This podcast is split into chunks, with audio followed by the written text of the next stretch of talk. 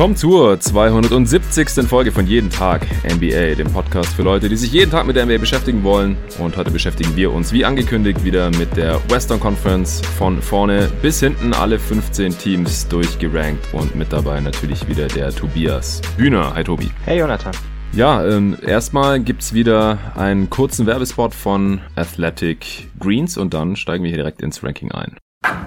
Ich erwähne es hier im Pod ja immer wieder, dass mir persönlich Ernährung und Fitness viel bedeuten. Nicht nur, aber auch, damit ich mit Anfang 30 auf dem Court noch richtig abgehen kann, ehrlich gesagt. Und in den letzten Wochen habe ich sportlich wieder richtig reingehauen und war neben meinen Workouts zu Hause auch laufen und gestern sogar mal auf den Korb um die Ecke werfen. Natürlich alleine. Und was Ernährung angeht, habe ich in den letzten Wochen jeden Morgen Athletic Greens getrunken und bin echt begeistert. Das ist ein Pulver aus 75 gesunden Zutaten, nämlich Vitaminen, Mineralstoffen im Superfood-Komplex, Präbiotika und Adaptogenen und dann noch weitere nachweislich wirksamen Inhaltsstoffen, dass man dann einfach mit Wasser vermischt. Ich stehe morgens mittlerweile auf und mache meiner Freundin und mir anstatt dem ersten Kaffee erstmal Athletic Greens, da freue ich mich schon immer richtig drauf. Klingt interessant. Als Hörerin oder Hörer meines Podcasts bekommst du jetzt auf athleticgreens.com slash jeden Tag NBA ein exklusives Angebot dazu. Also das schmeckt wirklich lecker. Man hat direkt als allererstes alle täglichen Nährstoffbedürfnisse mit einem Löffel abgehakt. Das ist super easy. Das allein fühlt sich für mich schon gut an, aber ich bin auch merklich fitter, mental und körperlich. Es hilft der Verdauung, unterstützt das Immunsystem und boostet auch noch die Regeneration vom Sport. Also wirklich, wirklich nice. Wenn du jetzt Bock auf die Morgenroutine nicht nur von meiner Wenigkeit, sondern auch noch von diversen Triathleten, Olympioniken, anderen Profisportlern oder Fitness- und Gesundheitsexperten hast, dann probier's doch einfach mal aus. Mit einem Abo bekommst du dann Athletic Greens jeden Monat an die Haustür geliefert und es passt auch in jede Diät rein, egal ob das jetzt vegan ist, paleo, glutenfrei oder was auch immer. Im Moment gibt es eine Aktion exklusiv für meine jeden Tag NBA-Hörerinnen und Hörer. Auf athleticgreens.com slash jeden Tag NBA erhältst du dann kostenlos einen Jahresvorrat an Vitamin D3 und auch noch fünf Travel Packs zu deinem Athletic Greens Abo dazu. Also nochmal auf athleticgreens.com slash jeden Tag NBA. Den Link findet ihr wie immer auch in der Beschreibung dieses Podcasts. Ja, so viel dazu. Wie gesagt, ich würde sagen, wir hauen direkt hier Platz 15 raus und dann arbeiten wir uns wie immer beim Power Ranking nach vorne bis Platz 1. Äh, es ist ja wie auch im Osten schon in der vorletzten Folge gewissermaßen ein Halbzeit-Ranking, denn die Teams haben im Schnitt so ziemlich genau zum All-Star-Break die Hälfte ihrer Spiele durch und äh, wir projizieren hier nach wie vor, was wir von der zweiten Saisonhälfte erwarten, beziehungsweise wie wir eben die Teams am Ende der Saison gerankt erwarten und das schließt dann natürlich mit ein, wer landet in der Lottery, wer schafft es auf die Plätze 9 und 10 und somit ins Play-In-Tournament und wer hat einen sicheren Playoff-Platz auf den Plätzen 1 bis 6, äh, dann auch eben inklusive Heimrecht für die ersten vier Plätze. Und äh, wir schauen uns da natürlich immer die Bilanz an, das Net-Rating, Offense, Defense, äh, wie die aktuelle Verletzten-Situation aussieht und was wir jetzt auch schon im Osten gemacht hatten. Äh, wie sieht der Spielplan für die zweite Halbzeit jetzt aus? Der ist ja mittlerweile auch erschienen und Kevin Pelton von ESPN hat den eben analysiert auf Stärke der Gegner, auf die Anzahl der Back-to-Backs und auch auf das Verhältnis von Heim zu Auswärtsspielen, denn der Heimvorteil, der erholt sich ja so langsam, wahrscheinlich nicht ganz unabhängig davon, dass die meisten Teams jetzt auch wieder Fans in die Arenen lassen und das wird jetzt auch im weiteren Verlauf der Regular Season wahrscheinlich zunehmend mehr, denn ähm, mit Voranschreiten der Impfungen und so weiter äh, gibt's dann wahrscheinlich auch immer mehr Fans und mittlerweile gewinnen auch schon wieder mehr als die Hälfte der Heimteams ihre Heimspiele und das nähert sich so langsam dem gewohnten Wert an. Das heißt, der Heimvorteil ist wieder real und deswegen hat Kevin Patton den hier auch direkt mit einberechnet. Und das werden wir auch immer noch raushauen und zusätzlich auch immer noch die äh, Playoff Probability von 538. Die haben da zwei verschiedene Rechenmodelle und äh, ich nehme das Raptor-Modell, äh, denn das bezieht ein, welche Spieler sich in diesen Teams befinden für die zweite Saisonhälfte. Und äh, da werde ich dann immer noch die Playoff-Wahrscheinlichkeit mit raushauen. Und wir fangen an, wie immer, äh, auf Platz 15 und ich hätte es gerade fast gesagt, wie immer mit Minnesota Timberwolves. Denn es ist jetzt wirklich schon seit Saisonbeginn äh, sind immer die Wolves auf Platz 15 gewesen, bei mir zumindest. Wie sieht's bei dir aus? Ich hatte sie zwischenzeitlich ja mal nicht auf 15, aber inzwischen sind sie mhm. leider wieder abgefallen. Deswegen habe okay. ich sie jetzt auch wieder da. Ja, dann passt's ja. Die haben immer noch nur sieben Siege, 29 Niederlagen jetzt zur Saisonhalbzeit. Das ist natürlich der letzte Platz der Liga. Sie haben keins ihrer sechs Spiele gewonnen seit dem letzten Power Ranking hier vor gut zwei Wochen. Offense Platz Platz 29, richtig mies, Defense nicht viel besser, Platz 27. Das ergibt mit großem Abstand das schlechteste Netrating der Liga, minus 9,5. Das ist äh, immer noch gefährlich nah an minus 10 und das ist halt abgrundtief schlecht. Und sie haben zu einem Überfluss auch noch einen der schwersten Schedules der Liga in der zweiten Saisonhälfte, nach Kevin Pattons Modell. Also das wird jetzt selbst wahrscheinlich äh, mit Carl Anthony Towns, der ja zurück ist in der zweiten Saisonhälfte, nicht wirklich besser werden und deswegen habe ich sie immer noch auf Platz 15. Ja, das sehe ich recht ähnlich. Ich hatte mit der Rückkehr von Towns ja noch ein bisschen Hoffnung, weil sie mit ihm mhm. auf dem mhm. Feld immer noch positiv waren vor seiner Rückkehr. Inzwischen hat sich das aber auch gedreht. Also selbst mit Towns auf dem Feld haben sie ein Netrating von minus 3,2. Das mhm. Traurige ist, dass er damit natürlich trotzdem noch ein On-Off von fast plus 10 hat. Immerhin gibt es ein paar Lineups, die eigentlich ganz gut funktionieren. Also Rubio, Beasley, Edwards und Towns sind ja inzwischen die Starter, solange die Angela Russell aus draußen ist. Und wenn man dann noch einen aus McDaniels oder Vanderbilt dazu nimmt, was schon die meisten Starting Fives sind, sind das eigentlich alles Lineups, die positive Net Ratings haben. Also hat man so ein bisschen mhm. einen Hoffnungsschimmer und kann zumindest sehen, wie irgendwie ein Lineup rund um Towns funktionieren könnte. Wenn man jetzt ja. auch davon ausgehen muss, dass Russell wohl noch etwas ausfällt. Ja, und äh, Beasley ist ja auch suspendiert jetzt äh, nach seinem Gerichtsurteil. Yep. Äh, zwölf Spiele insgesamt, jetzt hat er drei nicht gespielt, also wird dann noch weitere neun Spiele fehlen und er ist halt auch einer der wenigen, zumindest kompetenten Scorer in diesem Team, sage ich jetzt mal.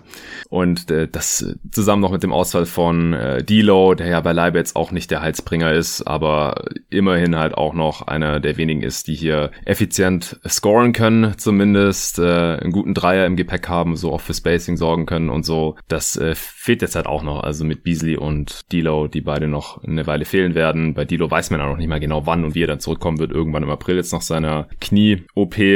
Ich denke, wenn er spielen kann, wird er auch nochmal spielen. Allein, dass man ihn wenigstens mal ein paar Spiele mit seinem Kumpel Towns auf dem Feld gesehen hat, jetzt äh, nach über einem Jahr nach dem Trade dann.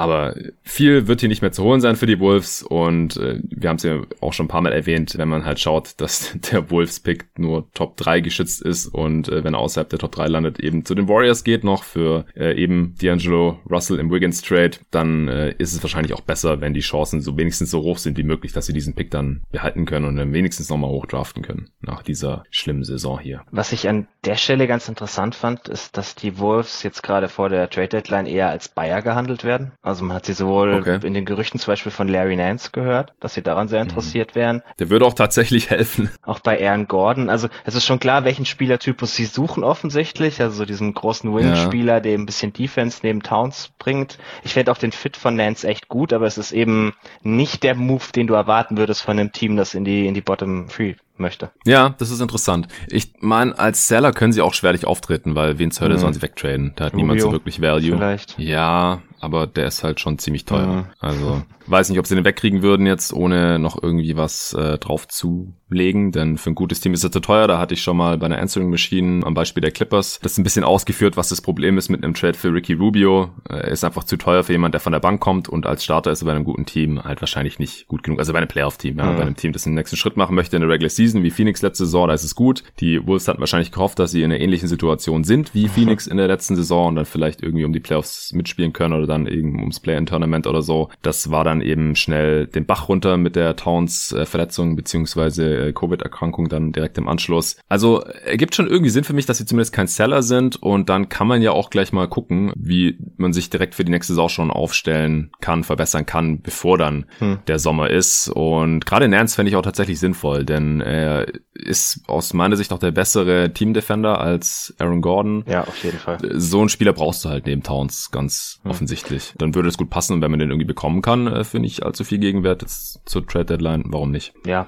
auch sein, sein offensiver Fit wäre ganz gut, weil dem Spacing des Towns verschafft, das ist nicht mehr ganz so schlimm, dass Nance irgendwie selber nicht der größte Schütze ist. Also kann ich mir wirklich ja. ganz gut vorstellen. Ja, und er ist ja selber jetzt äh, zumindest kein Non-Shooter. Also mhm. ich fand es halt die letzten Saisons teilweise immer ähm, ein bisschen krass, also bei, in den ersten Jahren von äh, Towns in der Liga, dass man ihm dann halt so einen Rim Protector an die Seite gestellt hat, so einen traditionellen Big à la Gorgi Jang oder so, weil man halt gesagt hat, ja gut. Mit Kevin Garnett hat's, wenn's funktioniert. Ja, okay. ja, das stimmt tatsächlich. Aber grundsätzlich, glaube ich, macht man sich halt diesen ganzen mhm. Spacing-Vorteil direkt wieder kaputt, wenn man dann einen äh, guten Defender zwar, aber einen absoluten Non-Shooter neben Towns stellt. Bei Vanderbilt ist es jetzt auch ein bisschen so. Mhm. Und deswegen fände ich halt einen Larry Nance da ganz cool, der offensiv so ein bisschen Schweizer Taschenmesser ist und defensiv halt auf jeden Fall ein starker Defender. Kommen wir zu Platz 14. Da habe ich die Houston Rockets stehen. Habe ich auch so. Ja, ich glaube, das lässt sich mittlerweile kaum noch vermeiden hier, diese Bottom Two. Mhm. Die Rockets, die hatten ja mal so einen kurzen äh, Hoffnungsschimmer, aber das ist dann wieder sehr schnell verpusst verpufft. Mittlerweile stehen sie bei 11 Siegen und 23 Niederlagen hier zur Halbzeit. 14. auch in der Tabelle im Westen. Keins ihrer sechs Spiele gewonnen, genau wie die Wolves und insgesamt jetzt auch 13 in Folge verloren. Und es war auch keins so wirklich knapp von diesen Spielen. Das knappste war 5 Punkte Niederlage gegen die Sixers. Äh, Offense Platz 27, Defense immer noch Platz 11 immerhin, aber die letzten paar Wochen hat äh, dieses Team auch nicht mehr viel mit einer Top 10 Defense gemein gehabt. Also gerade über die letzten zwei Wochen haben sie die schlechteste Offense und die zweitschlechteste Defense der Liga Liga. Mhm. Offensivrating von gerade mal 100. Das ist schon richtig krass. Also über die Saison gesehen hat die schlechteste Offense immer noch ein Offensivrating von 105 und die Rockets hatten jetzt 100. Und das auch äh, mit Wall und äh, teilweise Oladipo und so. Ist jetzt nicht so, dass da irgendwie gerade alle, die den Ball dribbeln können oder sowas, verletzt sind. Das äh, lässt schon tief blicken und äh, stimmt einen jetzt auch nicht gerade positiv für die zweite Saisonhälfte. Sie haben jetzt schon das viertschlechteste Netrating im Westen und auch hier zu einem Überfluss noch den schwersten Spielplan der gesamten Liga hm. in der zweiten Saisonhälfte. Also das wird jetzt schon äh, richtig heftig in der zweiten Saisonhälfte, glaube ich. Ja, also seit ich trenne ihre Saison immer gerne in vor dem Harden Trade und nach dem Harden Trade. Und mhm. seit dem Harden Trade sind sie halt 29. in der Offense, was wenig überraschend kommt, wenn man sich das Team anguckt. Also da sind dann tatsächlich auch noch Spiele dabei, wo Wood auch mitgespielt hat und sie waren dann offensiv trotzdem noch nicht gut. Die Defense mhm. ist jetzt auch wieder ein bisschen abgekühlt, nachdem sie ja die ersten paar Wochen nach dem Harden Trade noch irgendwie noch die beste Defense der gesamten Liga waren. Aber da war schon auch viel Shooting Luck dabei, dass jetzt ein bisschen regressiert ist. Ja. Ihr Problem ist halt auch, oder was sie wahrscheinlich noch weiter nach unten treibt, ist zum einen die Top 4 Protection in ihrem Pick die sie haben. Sie müssen ja ihren Pick mhm. tauschen, wenn er, wenn er besser ist als der von Oklahoma City. Und wenn sie halt ah. in die ah. Top 4 kommen, müssen sie dieses Tauschrecht nicht nehmen. Und es wäre für die Rockets jetzt natürlich gerade in dem Punkt ihres Rebuilds sehr wichtig, wenn sie irgendwie so einen dieser absoluten Superstars bekommen würden, von denen der nächste Draft Minimum einen oder vielleicht sogar zwei hat. Ja. Und deswegen glaube ich halt auch, dass sie einer der größten Seller-Kandidaten in der Trade Deadline sind. Also PJ ja. Tucker ist ja in gefühlt jedem Gerücht. Eric Gordon Gordon wäre jetzt gerade vielleicht auch der richtige Zeitpunkt mit seinem recht dicken Auf Vertrag, dass man den irgendwie noch positiv los wird, weil er hat eine echt gute Saison, aber er ist halt doch recht teuer. Oladipo hat jetzt gerade die Extension abgelehnt im Sommer. Kann ich mir dann auch gut vorstellen, dass man sagt, bevor man einfach ihn ohne Gegenwert verliert, tradet man ihn vielleicht auch für zwei, drei Seconds oder sowas. Also mhm. ich kann mir halt gut vorstellen, dass da am Ende des, des Jahres irgendwie nur noch so ein Rumpfteam übrig bleibt, um Wall, Wood und dann halt eben vielleicht die eine, der, der eine oder andere der jüngeren Spieler. Und dann ist das eben auch ein Team, das ganz schnell vielleicht sogar noch um den letzten Platz mitspielen kann, wenn die Wolves nicht ganz so schlecht wären. Ja, und die Rockets, die äh, haben ja, sind ja jetzt schon ziemlich rumpfig unterwegs eigentlich. Also die hatten jetzt auch nochmal Verletzungspech. Die haben ja Ray Spalding äh, kurz als äh, Big Backup Big gesigned, der hat sich dann sofort die Achillessehne gerissen. Dann äh, hat sich äh, David Nwaba jetzt die äh, das Handgelenk gebrochen und äh, fällt vielleicht die restliche Saison aus, aber mindestens mal bis Ende April und dann geht die Saison halt auch nur noch zwei Wochen, also kann man sich dann wahrscheinlich auch sparen. Und äh, der war halt eigentlich auch einer der, der besseren Rotationsspieler noch. Und Christian Wood hatte ja diese üble Knöchelverletzung und vor dem All-Star-Break hieß es noch, er wäre irgendwie bei 80 Prozent und kann vielleicht noch vor dem Break nochmal spielen und das war dann aber nicht der Fall. Also da ist auch die Frage, kommt er jetzt dann zurück und wenn ja, äh, wie fit ist er dann? Kann er dann an seine sehr gute Saison, er war ja teilweise sogar in den frühen All-Star-Diskussionen mit drin, kann er daran dann anknüpfen? Und selbst wenn er das kann, also bei allem Respekt, Christian Wood ist jetzt auch nicht der Heilsbringer. Du hast ja, ja. schon gesagt, mit ihm hat man schon eine relativ schlechte Offense gehabt. Defensiv ist er wahrscheinlich besser als Cousins, aber da äh, ist natürlich die Messlatte auch sehr, sehr niedrig. Also ich kann mir vorstellen, dass er dann seine Zahlen auflegt und dass er halt ein bisschen äh, vertikales und auch horizontales Spacing als Big da bieten kann im äh, Pick and Roll oder Pick and Pop. Mit kannst John Wall vielleicht ein bisschen einfacher machen oder auch Oladipo bis zur Trade Deadline. Äh, ich würde auch davon ausgehen, also dass mindestens zwei von Oladipo, Gordon und Tucker verschiffen verschifft werden. Es ist halt wirklich heftig jetzt gerade mit Justin Patton, der die letzten sechs Spiele über 20 Minuten pro Spiel bekommen hat, als quasi einziger Big im Kader. Und äh, Tucker muss wieder auf der 5 starten oder Jay Sean ja. Tate, je nachdem, wen man da halt dann als Big sehen möchte, sind beide unter zwei Meter groß. Äh, was hältst du denn noch von PJ Tucker? Also viele sehen ihn ja so fast als fehlendes Puzzlestück bei einem Contender. Aber was viele bei Tucker, glaube ich, schnell vergessen, ist, wie alt er eigentlich schon ist, weil er halt erst so spät in die NBA zurückkam äh, in Phoenix damals über die Summer League 2012-13. Da war der halt schon 27 und deswegen vergisst man schnell, äh, dass er jetzt schon 35 ist und damit halt so zu den ältesten Spielern der Liga gehört. Äh, Habe ich neulich auch zufällig mal gesehen. Andre Godala ist gerade übrigens der älteste Spieler der Liga mit 37. Dann kommen halt schon äh, Gasol, LeBron, diese 36-Jährigen und dann kommt halt schon PJ Tucker quasi. Der hat jetzt noch nicht ganz so viele Minuten auf dem Tacho über die gesamte NBA-Karriere gesehen, aber er spielt halt pro Saison echt viel die letzten Jahre unter Dan Tony, immer im mittleren 30er-Bereich und offensiv bringt er halt echt fast gar nichts mehr. Also der ist ja immer dafür bekannt für seine ganzen Eckendreier, vor allem weil er halt die Liga in getroffenen Eckendreiern angeführt hat und diese Grafiken da auf Twitter, die gingen ja dann schon immer ziemlich rum. Aber er macht halt nichts anderes offensiv. Und diese Saison trifft er nicht mal ein Dreier pro Spiel. Also das ist dann auch wirklich weit weg von großartigem Impact. Defenses lassen ihn dann da trotzdem gerne werfen. Er trifft nur 31 Prozent seiner Dreier diese Saison, macht vier Punkte im Schnitt, nicht mal fünf Rebounds. Klar, er ist ein äh, sehr guter Teamdefender und ist ein krasser Body im, im Post und beim Boxout und solche Sachen. Aber was würdest du dir denn noch von PJ Tucker jetzt überhaupt versprechen, so als äh, Trade-Target?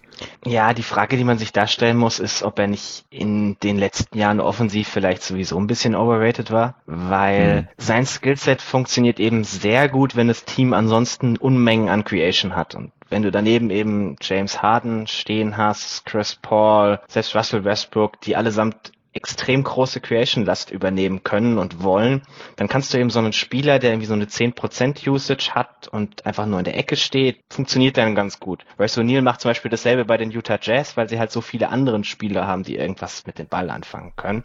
Mhm. Und jetzt haben die Rockets halt diese Spieler nicht mehr und dann sieht man das halt plötzlich sehr extrem, welche Limitation Tucker ansonsten hat. Das heißt, man müsste für ihn schon irgendein Team finden, das halt auf ein ähnliches offensives Konstrukt zurückgreifen kann. Vielleicht ist es ja das Team, Team, in dem Harden jetzt spielt.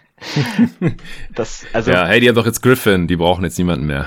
äh, ja, genau. Nee, also ich, ich erwarte mir auf jeden Fall, dass Tucker noch ein bisschen mehr im Tank hat, als wir jetzt dieses Jahr von ihm gesehen haben. Ich halte ihn aber für keinen der Kandidaten, die irgendwie jetzt tatsächlich so ein Swing Piece für die für die Championship wären. Also gerade zum Beispiel für die Nets. Tucker alleine würde ihr Defensivproblem nicht lösen. Das können wir, glaube ich, auch so festhalten. Hm. Und dann halt die Frage. Er würde schon helfen. Er würde definitiv helfen. Er würde helfen. Also er wäre halt nicht die, wir mal, Alleinlösung, aber er wäre sicherlich ein hilfreiches Puzzlestück. Also wenn man ihn irgendwie billig bekommen kann, vielleicht für ein, zwei Seconds oder so, weil ich kann mir halt wirklich gut vorstellen, dass die Rockets einfach sagen, ich nehme, was ich kriegen kann. Das haben die äh, Suns ja damals auch so gemacht. Die Raptors haben ja damals auch nur zwei Seconds mhm. für ihn gezahlt und da war er noch deutlich jünger. Mhm. Und das war auch richtig so, denn er ist dann auch als Free Agent im Sommer ja zu den Rockets eben gegangen. Ja, ist irgendwie so ein, so ein Paket und es gibt halt, sein, er ist relativ günstig, das Matching Salary ist nicht sonderlich schwierig. Es gibt genug Millionen, Teams, die irgendwie so diesen, diesen Typus switchy, ja, nicht unbedingt Wing, aber so eher Big gut brauchen können gerade im Osten gibt es da einige Teams. Ja. Also ich denke schon, dass er auf jeden Fall irgendwo unterkommen wird und dass er mehr Impact haben wird, als wir bisher gesehen haben. Aber ich würde jetzt mhm. auch nicht davon ausgehen, dass er irgendwie, ja, Welten einreißt oder so. Ja, 99er Offensivrating sehe ich hier gerade noch. Ja, ein bisschen also, mehr, dass die Dreier schon noch fallen, das ist richtig. Ja, also die Jahre davor war immer so bei 114. Äh, das ist jetzt gerade schon auch Outlier-mäßig schlecht für ihn, aber man darf ihn jetzt offensiv auch wirklich nicht überschätzen als Shooter und nicht mal als Corner-Shooter. Okay, bei äh, Houston sind wir uns ansonsten ja einig. Dann würde ich sagen, kommen wir zu Platz 13. Da habe ich die Oklahoma City Thunder stehen, ein Platz äh, gestiegen. Die haben quasi mit den Rockets getauscht. Die hatte ich letztes Mal noch auf 13. Wie sieht's bei dir aus? Habe ich genauso. Wird wieder langweilig. Okay. ja, mal sehen. Also beim äh, Osten hatten wir dann, dann doch auch überraschend viele Überschneidungen. Du hast danach auf Twitter behauptet, ich hätte alles von dir abgeschrieben vom vorigen Mal. Habe ich das mit dem ja. schon behauptet? ja, stimmt. Aber das würde voraussetzen, dass ich mitgeschrieben hätte, beziehungsweise mir merken könnte, wie dein Ranking aussah. Bin mal gespannt, wie es äh, heute hinkommt. Denn gerade in der Mitte von der Western Conference, da äh, wird's ja. wieder relativ spannend. Ich finde halt so die unteren äh, drei, vier Teams sind mittlerweile fünf, ziemlich klar. Das fünfte wahrscheinlich dann auch, genau. Das ja. ist äh, meiner Meinung nach zwar nochmal deutlich besser als die unteren vier, mhm. die wir jetzt gerade besprechen. Aber die Top Ten sind halt schon so safe. Also da müsste jetzt schon relativ viel passieren, dass da dann noch einer von unten reinkommt oder dass von denen eins rausfällt. Und dann äh, oh, ganz oben in der Conference ist es dann wahrscheinlich auch wieder relativ klar. Aber dann in der Mitte, da hoffe ich, werden wir ein bisschen was zu diskutieren haben. Jetzt erstmal die Oklahoma City Thunder auf 13 Die haben äh, 15 Mal gewonnen, 21 Mal verloren, jetzt zum Break. Das ist ein geteilter elfter Platz im Westen sogar. Auch viermal gewonnen, nur dreimal verloren seit dem letzten Mal. Die Thunder, die hören einfach nicht auf zu gewinnen. Äh, Offense, Platz 30. Wie gewinnen sie die Spiele? Ganz einfach mit der Defense. Die ist Top 10, also genau Platz 10. Das ergibt trotzdem noch das drittschlechteste Net-Rating im Westen. Sie haben jetzt in der zweiten Saisonhälfte einen ziemlich genau neutralen Spielplan. Laut Kevin Pelton haben noch drei Prozent Chancen auf die Playoffs, laut 538. Also, dass die Rockets und Wolves keine Chance mehr auf die Playoffs haben, ist hoffentlich klar. Äh, wenn die Thunder verlieren, ist mir so aufgefallen, dann, weil sie Probleme haben, die 100 zu knacken, so ungefähr.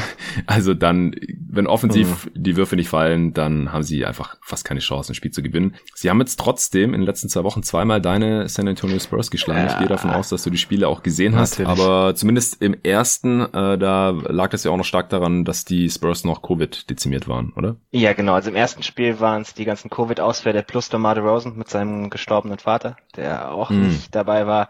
Dann wird die Offense der Spurs halt ungefähr auf demselben Niveau, die ich fand. Also das Spiel war wirklich absolut grottig. Ich kann keinem Menschen empfehlen, das nachzugucken.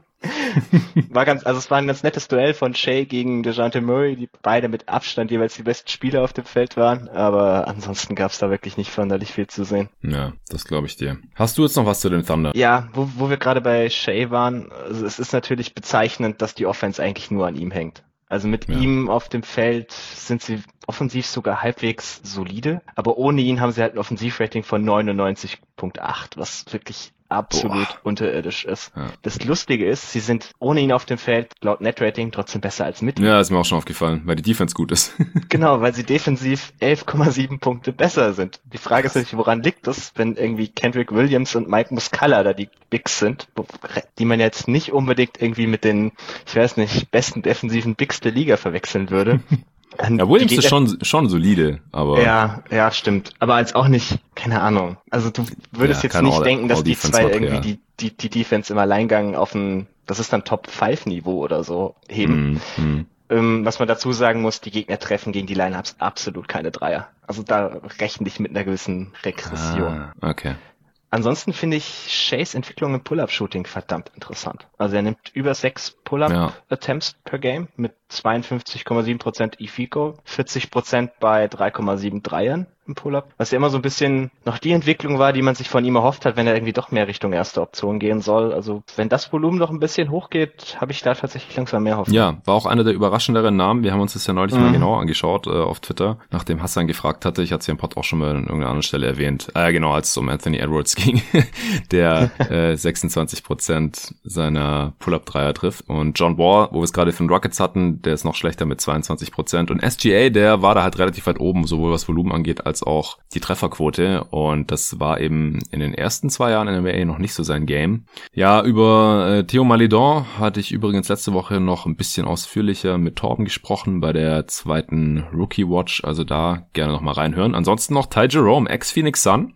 Spielt mittlerweile, also bekommt in, über die letzten vier Spiele 25 Minuten pro Spiel und äh, performt da auch ganz solide, aber es liegt halt auch einfach daran, dass die Thunder überhaupt gar keine anderen Guards mehr sonst zur Verfügung haben, solange George Hill ausfällt, ist äh, Maledon ja der Starter und dann haben sie halt noch SGA, der natürlich auch startet und ansonsten haben sie da eigentlich niemanden mehr im Kader, aber bisher äh, scheint das Ty Jerome ja ganz ordentlich zu machen. Äh, ist schon ein bisschen älter, Age 23 Season, war jetzt auch viel verletzt in äh, Phoenix, hat er nicht so viel auf die Kette bekommen, gerade für einen schon relativ älteren Spieler, aber äh, bisher sieht's ganz gut aus. Ich werde mal noch da ein weiteres Auge drauf haben, auf jeden Fall.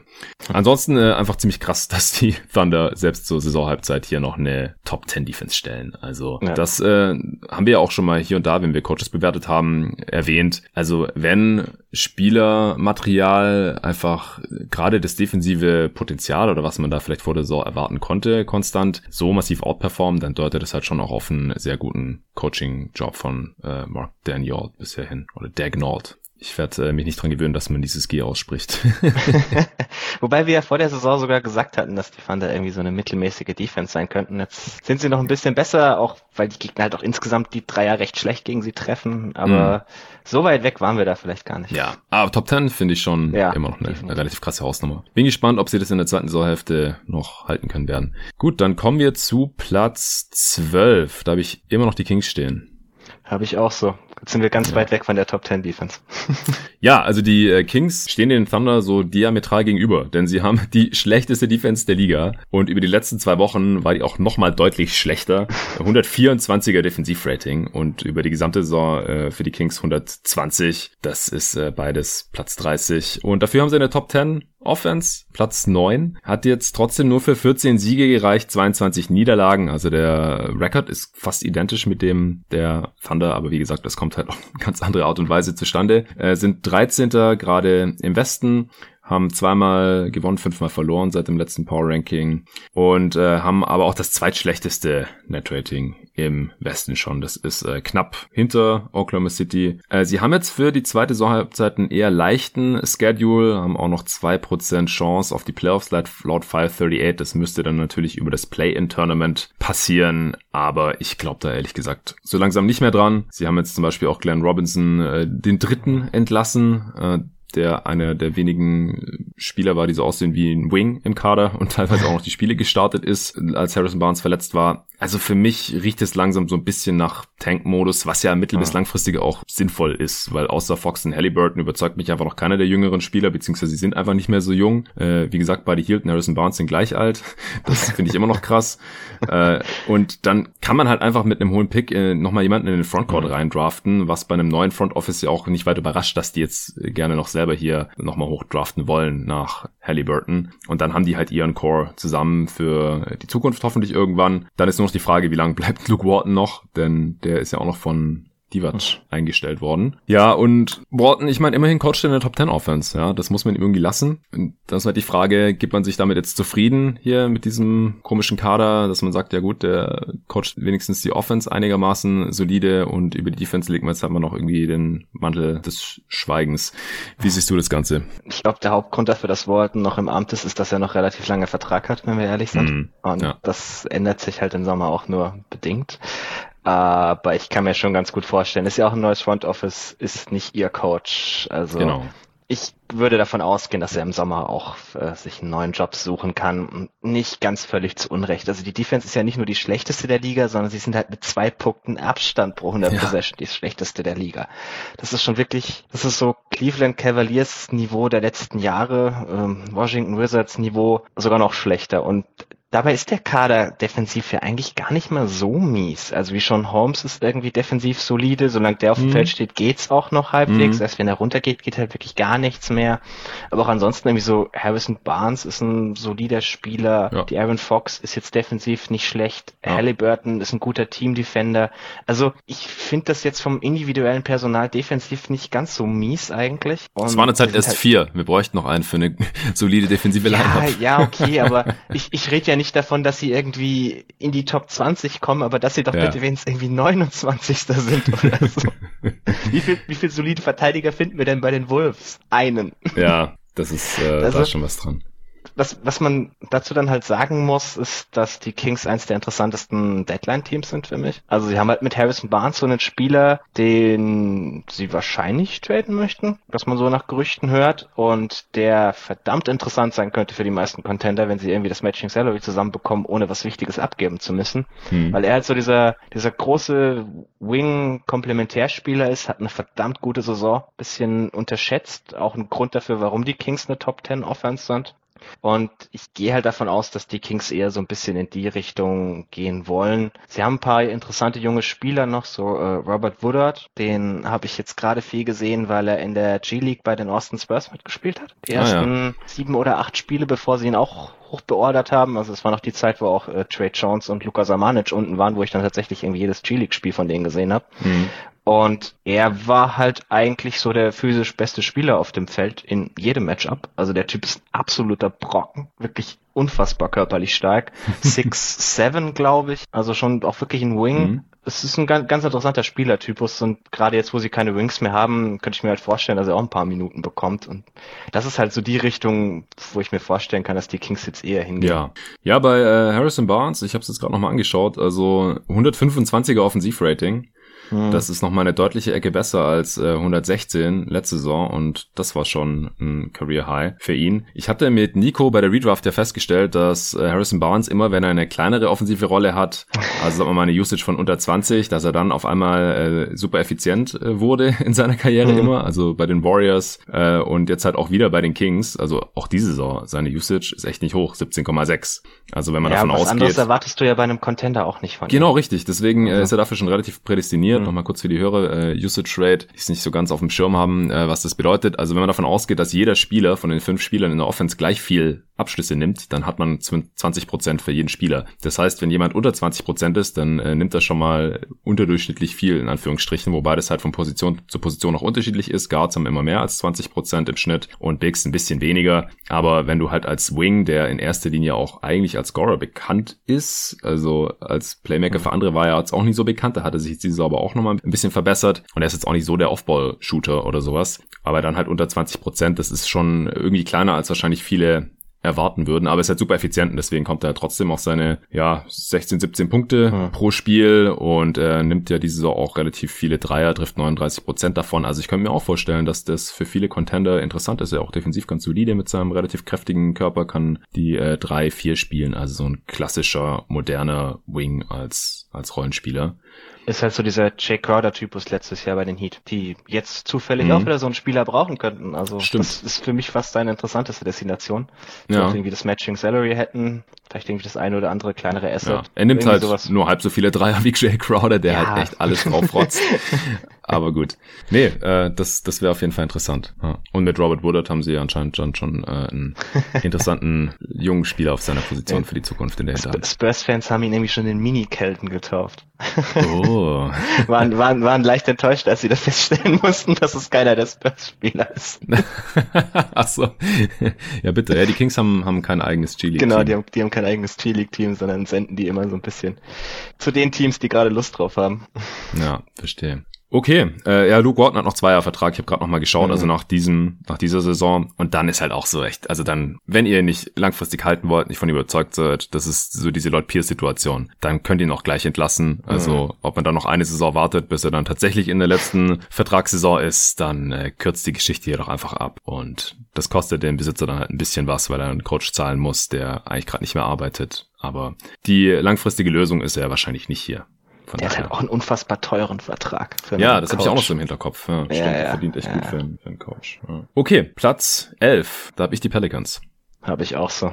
das dachte ich mir. Die stehen so ein bisschen zwischen den Stühlen, so nicht in der Top 10 im Westen, dafür sind sie einfach noch nicht gut genug, aber schon deutlich, deutlich besser als jetzt hier die Kings, äh, Thunder und Co. Stehen auch nur bei 15 und 21, was in der Tabelle jetzt gar nicht so viel besser aussieht. Also ein Spiel mehr gewonnen als die Kings. Äh, deswegen auch nur geteilter elfter Platz mit den Oklahoma City Thunder. Das sieht schon komisch aus. Auch jetzt nur dreimal gewonnen, viermal verloren seit dem letzten Mal. Siebtbeste Offense, das ist natürlich äh, ziemlich heftig. Defense, Platz 29. Also äh, so ähnlich wie die Kings eigentlich, muss man sagen. Du hast gerade gesagt, dass äh, die zweitschlechteste Defense äh, schon deutlich besser ist als die schlechteste der Liga von den Kings. Aber da stehen halt die Pelicans. Äh, Net Rating, zwölfter im Westen, lässt einen jetzt auch nicht unbedingt aufhorchen. Aber das ist deutlich besser als das von Oklahoma City, die halt wie gesagt denselben Record haben. Also die äh, Thunder haben da jetzt ziemlich overperformed und die äh, Pelicans halt ein bisschen underperformed. Und der Spielplan, der wird durchschnittlich in der zweiten Saisonhälfte. 538 äh, gibt ihnen auch noch zumindest 21 Prozent auf die Playoffs. Also wenn sie jetzt irgendwie noch einen Platz aufrutschen äh, können in, im Westen, dann sind sie halt im Play-in-Tournament. Ja. Aber ich denke, dafür müsste halt irgendwie endlich mal die Defense besser werden. Die Offense, das Problem haben sie jetzt mit mittlerweile ein bisschen gelöst, dadurch, dass Zion einfach mehr macht, in Anführungsstrichen,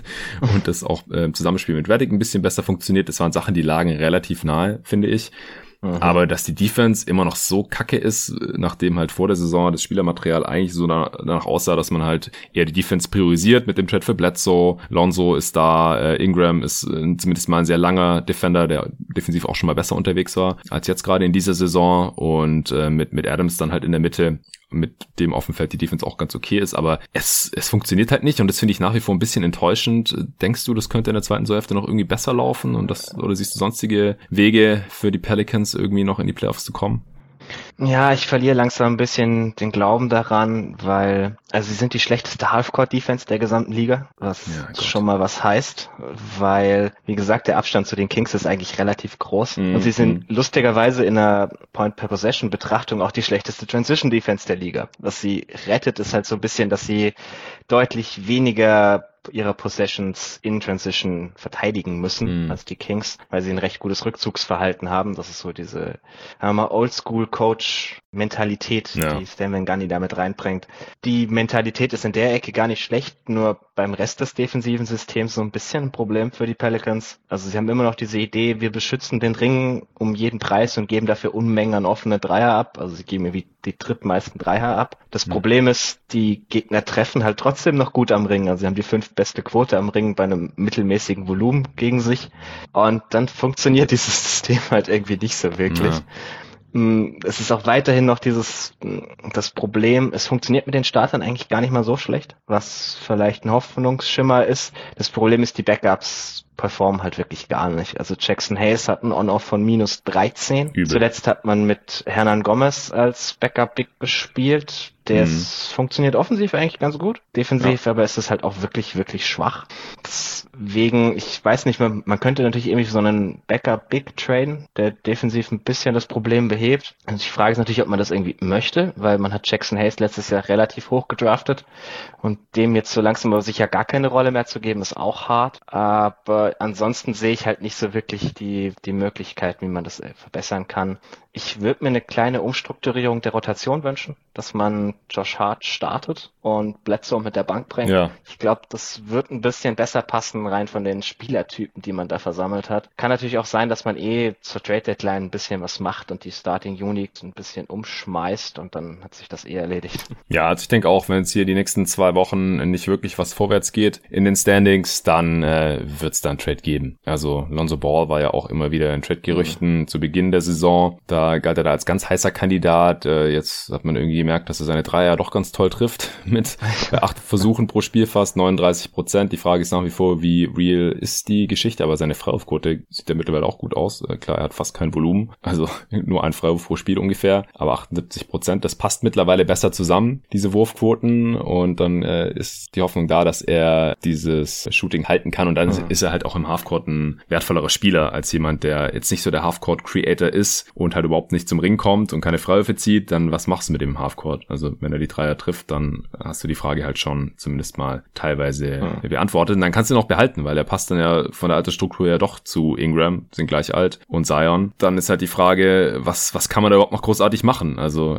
an Adams hat man sich da jetzt festgebunden. Bledsoe, weiß nicht, ob man da gerade irgendwas für kriegt. Äh, eher nicht, denke ich. Nee. Und also ich bin auch überhaupt nicht äh, überzeugt von dieser Bank. Klar, die Pelicans haben jetzt noch einen Haufen Haufen Picks die nächsten Jahre, aber mit der äh, Janis Extension sind die ganzen Bucks Picks halt auch direkt mal nicht mhm. mal mehr halb so viel wert. Ich bin da über das letzte Jahr schon ein bisschen enttäuscht worden von Griffin, den ich als GM eigentlich immer sehr geschätzt habe und ich fand das Team letzte Saison euch auch noch ziemlich interessant. Da hatten sie dann halt auch diverse Verletzungsprobleme, Zion hat kaum gespielt und so. Die Saison äh, wird Zion endlich eher zu dem, was wir uns alle erhofft haben, aber der Kader drumherum passt halt nach wie vor für mich überhaupt nicht. Also ich finde es auch immer noch krass, dass wir überhaupt irgendwie diese beste Offense ja. gerade haben. Weil das passt für mich halt auch noch nicht so richtig zusammen. Das, da ist noch so viel Luft nach oben, mhm. finde ich.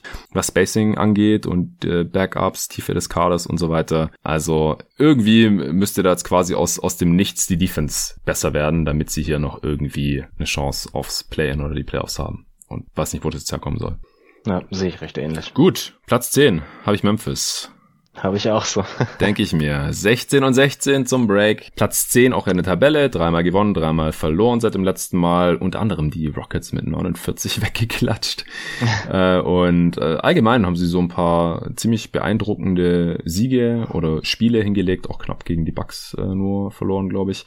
Offense Platz 21, Defense Platz 7 ist auch so ein fast One-Way-Team. Äh, die Defense ist auch zurück. Vor zwei Wochen war die auf Platz 16 runtergefallen. Jetzt über die letzten zwei Wochen ist es wieder die beste Defense der Liga gewesen und deswegen auch hier wieder äh, easy in der Top 10 gerade am defensiven Ende des Feldes. Netrating siebter im Westen tatsächlich. Äh, die haben jetzt mit 40 die meisten Spiele in der zweiten Saisonhälfte zusammen mit den Spurs, weil sie ah. eben diese, diese, diese längere Pause hatten äh, wegen Covid-Ausbruch beziehungsweise Quarantäne, Contact Tracing und dergleichen. Aber der Spielplan ist nur durchschnittlich schwer und die Spieler sind noch relativ jung. Deswegen glaube ich, ist es nicht so ein großes Problem für die 40 Spiele in der zweiten Säufte abzureißen wie jetzt für ein älteres Team. Auch Morant hat jetzt noch nicht so viele Spiele die Saison gemacht, weil er mit seiner Knöchelverletzung ein bisschen ausgefallen war. Also das halte ich jetzt gar nicht für so super tragisch, wie es im ersten Moment vielleicht aussieht. So, oh mein Gott, 40 Spiele noch zu spielen in der zweiten Saisonhälfte. Aber wie gesagt, ähm, laut Kevin Pelton ist es trotzdem nur ein durchschnittlich schwerer Spielplan.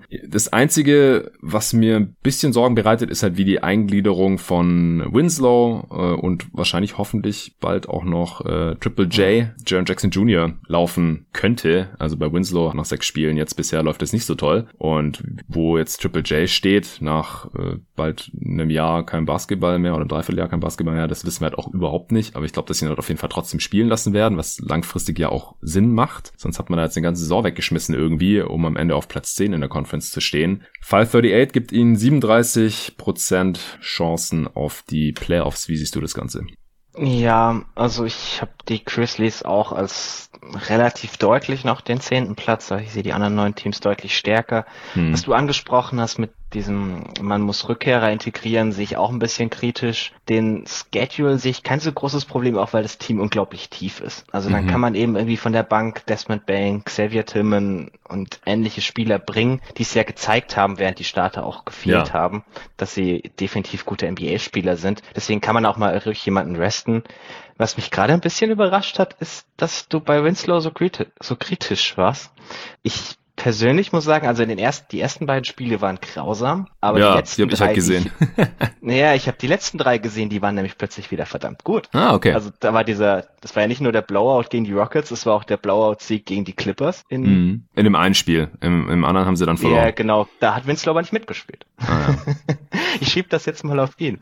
Äh, nee, also er spielt tatsächlich, also in den Spielen fand ich ihn jetzt wieder recht gut. Also vor allem defensiv ziemlich überzeugend. Das ist halt so ein bisschen dieses sekundäre Playmaking. Und ich habe dann die Hoffnung, dass er halt ein bisschen die Bürde von Dylan Brooks abnehmen kann, der bisher eindeutig immer noch zu viel machen muss. Also der hat eine Usage im 91. Percentile und Points per Shot Attempt im 16. Percentile und er ist halt ein Scorer. Also er macht auch wirklich sonst nichts und dann ist das keine sehr gute Kombi. Mhm. Der Wurf von Winslow fällt natürlich bisher noch nicht, aber da würde ich ja. ihm jetzt vielleicht noch ein bisschen mehr Zeit geben. Aber ich finde schon, dass man sieht, wie wertvoll er für dieses Team sein kann mit seinem Skillset. Er hat auch ja. das Beste On-Off des Teams mit plus acht in den Minuten, die er jetzt gespielt hat. Mhm. Also ich sehe, bin da bei ihm ein bisschen optimistischer. Bei Jaron Jackson muss man mal schauen. Der wird halt auch ein bisschen schwierig zu integrieren sein, weil sie kommen bisher so hauptsächlich darüber, über diese unfassbar starke Rim Protection. Da war er letztes Jahr jetzt noch gar nicht mal so toll, trotz der Anlagen, die er eigentlich ja. hat. Also,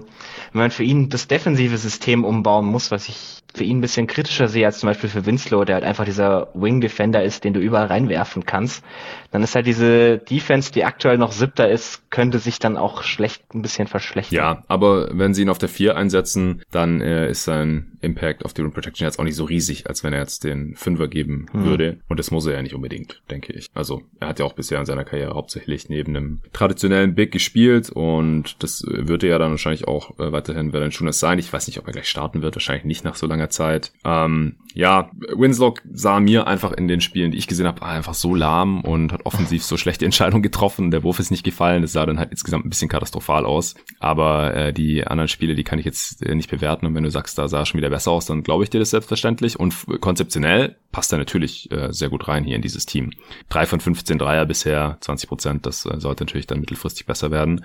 Aber das würde ich ihm auch zutrauen. Ist jetzt nicht so der High-Volume-Shooter, aber da geht auf jeden Fall mehr. Aber ich denke auch unterm Strich ist es relativ klar, wo die Grizzlies stehen müssen hier zur Halbzeit auf Platz äh, 10. Das äh, ist schon alle Ehren wert, gerade halt, wenn man bedenkt, wie viele Ausfälle sie schon äh, hatten und äh, teilweise auch immer noch weiterhin haben. Und äh, das äh, hat halt schon auch zu einem großen Teil die Tiefe dieses Kaders aufgefangen. Das ist auf jeden Fall ein guter Punkt. Ja.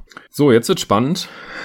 die, auf den nächsten Plätzen, da äh, ist es wirklich schwer, so zwischen mhm. Äh, 6 und 9, so diese vier, könnte man fast ja. ein bisschen würfeln. Ich habe jetzt da die San Antonio Spurs stehen auf 9. Habe ich auch so. ah, ich hatte schon Angst, ich krieg Ärger von dir. Nee, ich habe zur Abwechslung nicht den Homer gespielt. Okay, sehr gut. Was war nochmal deine Wette? Top 6? Sechster.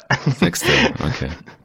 Aber ist äh, noch alles drin. Ist noch alles drin bis zum Saisonende. 18 und 14 stehen sie Stand heute, also vier Spiele über 500, sehr respektabel. Platz 7 im Westen, jetzt äh, die letzten zwei Wochen haben wir nur zweimal gewonnen, dreimal verloren. Offense Platz 19, nach wie vor unterdurchschnittlich. Defense Platz 5, sehr, sehr stark. Äh, Net Rating, sechster im Westen insgesamt haben jetzt auch 40 Spiele, wie gerade schon erwähnt, in der zweiten Saisonhälfte und auch einen der schwereren Schedules. Also da mache ich mir schon eher Sorgen, auch weil die Spurs ja ein paar ältere Spieler dabei haben, auch Leistungsträger Mitchell Rosen, Paddy Mills, äh, Aldridge, der jetzt nur noch von der Bank kommt, aber immerhin auch Rudy Gay. Da könnte ich mir schon eher vorstellen, dass ein Problem ist, auch wenn die Spurs auch relativ äh, tief sind. 44% Playoff-Chancen laut 538. Ist jetzt eigentlich letztendlich geklärt, wer äh, Covid infiziert war? Ja, also es waren Derek Wright, Calvin Johnson, Woody Gay und Quinn Derry Weatherspoon. Mhm. Weatherspoon war wohl der erste Fall, oh. ähm, weil der hat schon das Spiel verpasst, bevor sie absagen mussten. Mhm. Also er hat das Spiel gegen die Hornets schon verpasst, mhm. ähm, wo sie noch gespielt haben. Also es waren wahrscheinlich, weil das sind jetzt die Spieler, die noch, die noch länger ausgefallen sind. Deswegen ja.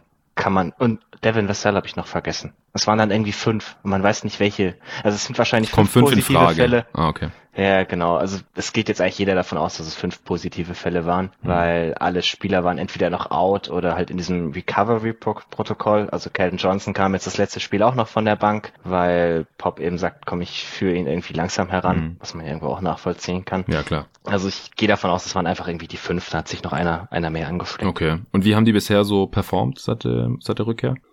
Also Calvin Johnson sah eigentlich wieder ganz gut aus. Der ganze Rest hat nicht gespielt. Also White, Vassell, Gay haben die Spiele von uns ausgesetzt hm. bis zum All-Star Break.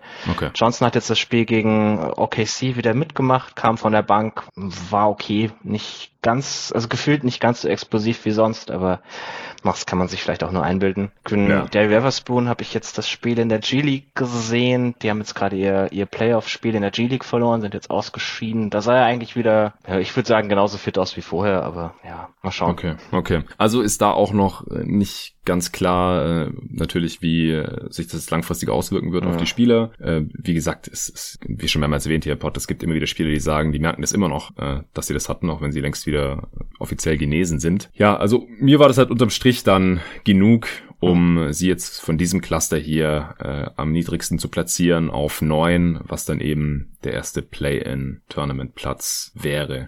Äh, woran liegt's bei dir? Ja, also ich habe lang mit mir gerungen. Ich hatte sie erst auch zwischenzeitlich irgendwie auf sieben. Mhm. Ist so ein bisschen, also der, der harte Schedule macht mir vor allem Sorgen, weil ja.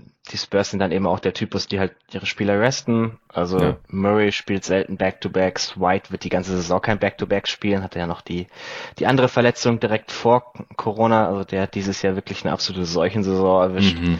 Ich, wobei, also was mir ein bisschen Hoffnung macht, ist eben, dass man jetzt, ich glaube, das Starting Lineup gefunden hat, das funktioniert. Also Pörtl startet über Aldridge, hast du ja schon erwähnt. Mhm. Und in den Spielen, in denen White mitgespielt hat, in den wenigen hat er auch gestartet für Lonnie Walker. Und die fünf, also Murray, White, DeRozan, Johnson und Pörtl, haben zusammen plus 23er Net Rating. Uff. Das ist natürlich eine wahnsinnig kleine Sample Size, also sind irgendwie 110 Possessions. Ja. Aber wenn man bedenkt, dass wirklich jedes andere Starting Lineup des Spurs dieses Jahr immer total abgeschossen wurde und es immer die Bank reinholen musste, ist das schon ein sehr positives Zeichen. Ja. Und dass man Pöltl startet, ist wirklich so ein bisschen, ja, ein wahr gewordener Traum von mir, glaube ich.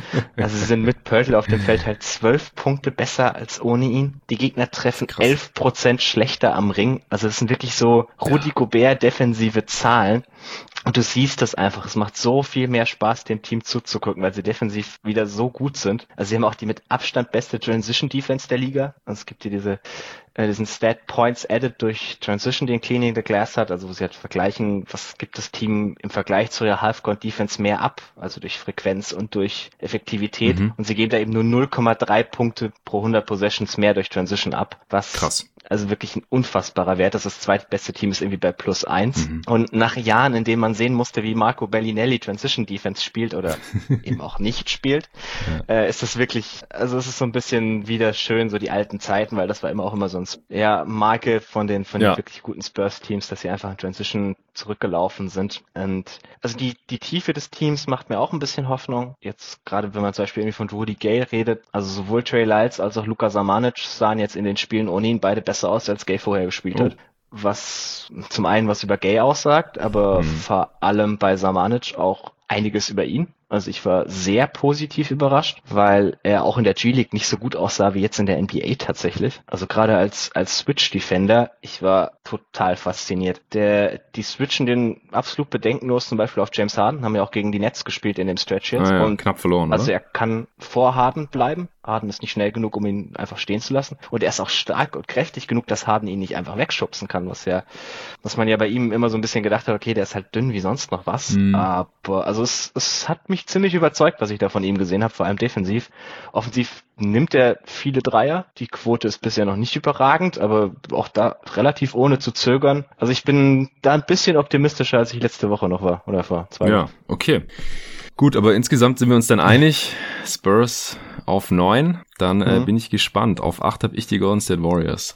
Endlich mal eine Änderung. Ich habe die Dallas Mavericks. Ah, okay, okay. Interessant. Äh, die Mavs habe ich sogar auf sechs. Uh, okay. Also, die Warriors. 19 Siege, 18 Niederlagen zur Halbzeit. Das ist der neunte Platz gerade in der Tabelle im Westen. Dreimal gewonnen, dreimal verloren seit dem letzten Ranking hier. Äh, Offense Platz 22, Defense Platz 9, was auch schon sehr nah an so einem One-Way-Team dran ist. Es ist immer noch unglaublich zu sehen, dass ein Team mit Steph Curry äh, eine der zehn schlechtesten Mhm. Offen Offenses hat. Aber das liegt halt wirklich daran, das haben wir im Pod jetzt schon, glaube ich, dreimal gesagt, dass die Offense mit Curry ziemlich gut ist. Offensivrating von 115 oder so jetzt aus dem Kopf raus und ohne ihn ist halt unter 100. Also der hat ein äh, On-Off von 18 in dem Fall. Das killt dieses Team einfach total. Die sind einfach ziemlich dünn und äh, wenn Curry äh, nicht auf dem Platz ist oder Gott bewahre ein ganzes Spiel nicht spielen kann, haben die ein Riesenproblem und äh, auch wenn Green fehlt, ist es äh, ähnlich schlimm. Äh, Defense Platz 9 immerhin, äh, Netrating 10. im Westen. Die haben einen durchschnittlichen Spielplan für die zweite Saisonhälfte. Playoff Chance laut 538 38 Prozent. Wie gesagt, für mich, ich mache mir da einfach ein bisschen Sorgen äh, um, um die Tiefe des Kaders äh, mittlerweile. Deswegen reicht's für mich jetzt gerade für nicht mehr mehr als Platz 8. Hast du die auf 7 oder? Ja, ich habe sie auf sieben. Also es Ja. ist auch kein großer Unterschied. Nimmt sie ja, viel. Du hast, du hast es ja beschrieben mit, mit Curry. Also ich finde das auch absolut faszinierend, wie grausam das Team aussieht in den Minuten ohne ihn. Das ist natürlich ein Problem, das man vielleicht lösen kann zur Deadline, wenn man möchte. Also so ein zweiter, ja, muss jetzt kein überragender Ballhändler sein, aber irgendwie so halbwegs solide. Mhm. Das findet man tatsächlich schon. Ist die Frage, ob man natürlich mit dem Salary, das die Warriors schon in den Büchern haben, irgendwie tatsächlich sich noch mehr da drauf Es wird teuer, möchte. ja. Sie hatten ja, Ja, die ja. Disable Player Exception für Clay Thompson. Da könnte man Was schon. ich die Woche sehr interessant fand, gab es ein Gerücht, ich weiß nicht mehr genau, wo ich das gelesen habe, aber Otto Porter Jr. ist wohl kurz vor einem Buyout mit den Bulls und sein favorisiertes Ziel wären die Warriors. Und Mhm. das fände ich einen verdammt interessanten Fit. Ist nicht der, nicht der Ballhändler, den sie Mhm. brauchen, aber wäre halt so dieser fünfte Mann für ihr Smallball-Lineup, der ihnen bisher auch noch gefehlt hat. Ja, ja, das ist, bisher mussten sie immer mit äh, Damian Lee oder Kent Bazemore dann Genau. da auf den Ja. Flügel auffüllen und da wäre ein fitter Porter halt. Ja, das war jetzt bei den Bulls Ja. die Saison halt auch nicht wirklich und letzte Saison auch nicht. Also wenn er gespielt hat, war er gut und die Bulls waren auch gut. Ist auch so ein Plus-Minus-Monster. Schon immer. aber wenn er halbwegs fit ist, dann wäre das tatsächlich eine Lösung. Also an, Mhm. an beiden Enden des Feldes dann nicht so verkehrt. Aber ob er wirklich dann die Offense quasi tragen kann, wenn Curry nicht spielt und Nee, nee, das, nicht, das, äh, wäre halt auch nicht also das würde das würde ich trennen. Also dann ein Mhm, anderer, anderer Ballhändler dazu wäre, glaube ich, noch eine separate Anforderung, die man stellen muss. Ist natürlich die Frage, ob sie jetzt dieses Jahr tatsächlich in den, in den Win-Now-Modus übergehen. Sie haben den Minnesota-Pick. Dafür könnte man schon was verdammt Gutes bekommen. Das stimmt. Aber ist halt die Frage, ob sie nicht sagen, wir warten lieber auf nächstes Jahr, wenn Clay wieder zurück ist und dann gucken wir mal, wie es läuft. Oder ob sie wirklich jetzt komplett sagen, okay, das sind die letzten guten Jahre von Curry, wir müssen das irgendwie ausnutzen. Ich bin mal gespannt. Ja. Der Minnesota-Pick nächste Saison ist ja dann unprotected, oder? Nach der, genau, genau, Ja. das war im 22er Draft ist er unprotected. Genau, wir hatten ja jetzt schon ein paar Mal erwähnt, dass der Top 3 geschützt ist. Mhm. Dieses Jahr, wenn die Wolves einen Top 3 Pick bekommen, dann ist er einfach nächstes Jahr unprotected. Und wenn nicht, dann wird er wahrscheinlich der vierte oder fünfte Pick werden. Irgendwie so um den Dreh. Es Und ist ein fünf, und es ist ein Fünf-Spieler-Draft dieses Jahr, so sagt man so in Draft-Kreisen. Also vierter, Mhm. fünfter zu draften ist gar nicht schlecht dieses Jahr. ja, genau. Deswegen da könnte man sich natürlich schon was für reinholen dann. Ist halt die Frage, ob sie das machen, bevor Clay Thompson Mhm. wieder spielen kann. Aber wenn es was ist, was auch noch nächstes Jahr dann Vertrag hat, dann wieso nicht? Dann hilft er in beiden Jahren. Äh, das äh, werden wir uns dann nochmal genauer anschauen Richtung Trade Deadline. Da ist ja auch noch einiges geplant bei jeden Tag NBA. Dann äh, sprechen wir doch jetzt über die Mavs, wenn du die auf 8 hast. Mhm. Wieso hast du die auf 8? Beziehungsweise ich äh, hau kurz die Basics raus. 18 Siege, 16 Niederlagen, Achter im Westen Westen stand jetzt fünfmal gewonnen, nur einmal verloren seit dem letzten Ranking. Offense Platz 12, Defense Platz 24. Aber über die letzten zwei Wochen viertbeste Defense der Liga, ein mhm. Lebenszeichen der Mavs Verteidigung. Äh, witzigerweise hatten sie letztes Mal über die vorigen zwei Wochen die beste Offense gehabt. Also das unterscheidet sie halt auch dann von äh, den Teams, die äh, defensiv halt grundsätzlich einfach richtig hoffnungslos sind, dass sie dann halt über zwei, über einen zwei Wochen Stretch auch mal eine sehr gute Defense stellen können und offensiv, da äh, würde ich mir wie gesagt keine großen Sorgen machen. Da sind sie jetzt auf Platz 12, obwohl sie da auch echt mies unterwegs waren. Äh, Netrating 9. im Westen, zweitleichtester Spielplan im Westen für die restliche Saison, was auch ein großer Grund war, wieso ich sie hier jetzt auf Platz 6 geschoben habe. Also ich war ja auch Mavs Optimist nach dem schlechten Start, äh, hatte ich hier mit Arne ja auch mal ausführlicher drüber gesprochen und äh, zuletzt wurde das halt auch so ein bisschen bestätigt. Also jetzt mhm. im, über die letzten vier Wochen haben die nur zweimal verloren und die Offensive wieder gut aus, die Defense wird auch so langsam, deswegen habe ich sie jetzt in diesem Cluster nach ganz oben geschoben auf Platz 6.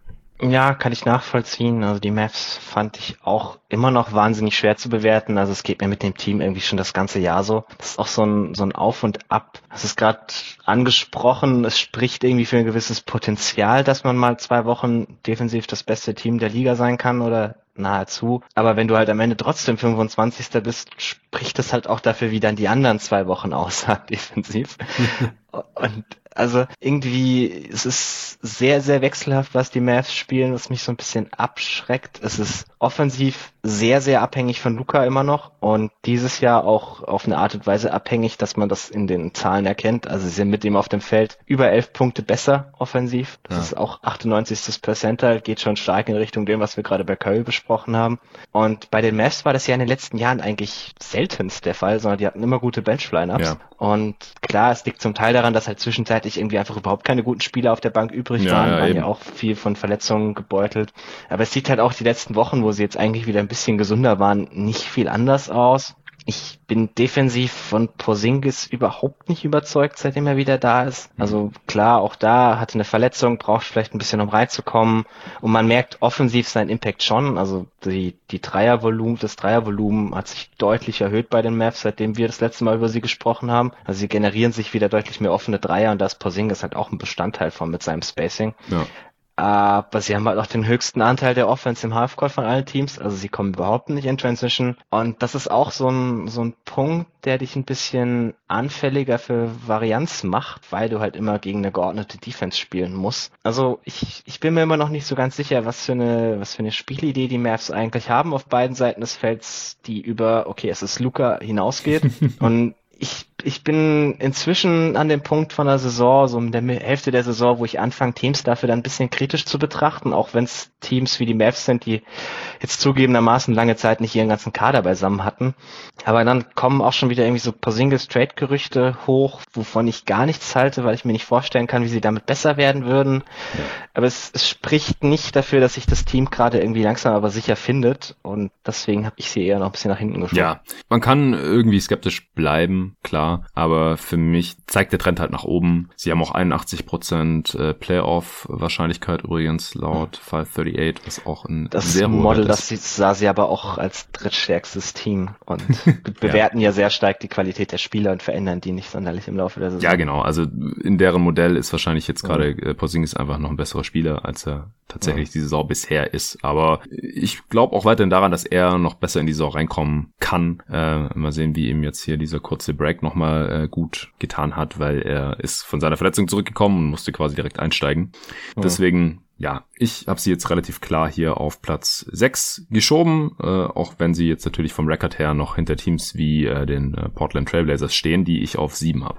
Die habe ich auf 6. Okay, stehen bei 21 und 14, sind damit Fünfter im Westen, äh, nur dreimal gewonnen und dreimal verloren seit dem letzten Mal. Da äh, waren sie ja noch brandheiß. Äh, da hatten sie zwischenzeitlich sechs in Folge gewonnen, haben sie drei in Folge verloren. Jetzt kurz vor dem Break nochmal drei in Folge gewonnen. Äh, Offense Platz 6, Defense Platz 28, das ist auch extrem. Äh, Net Rating 8 Bestes im Westen.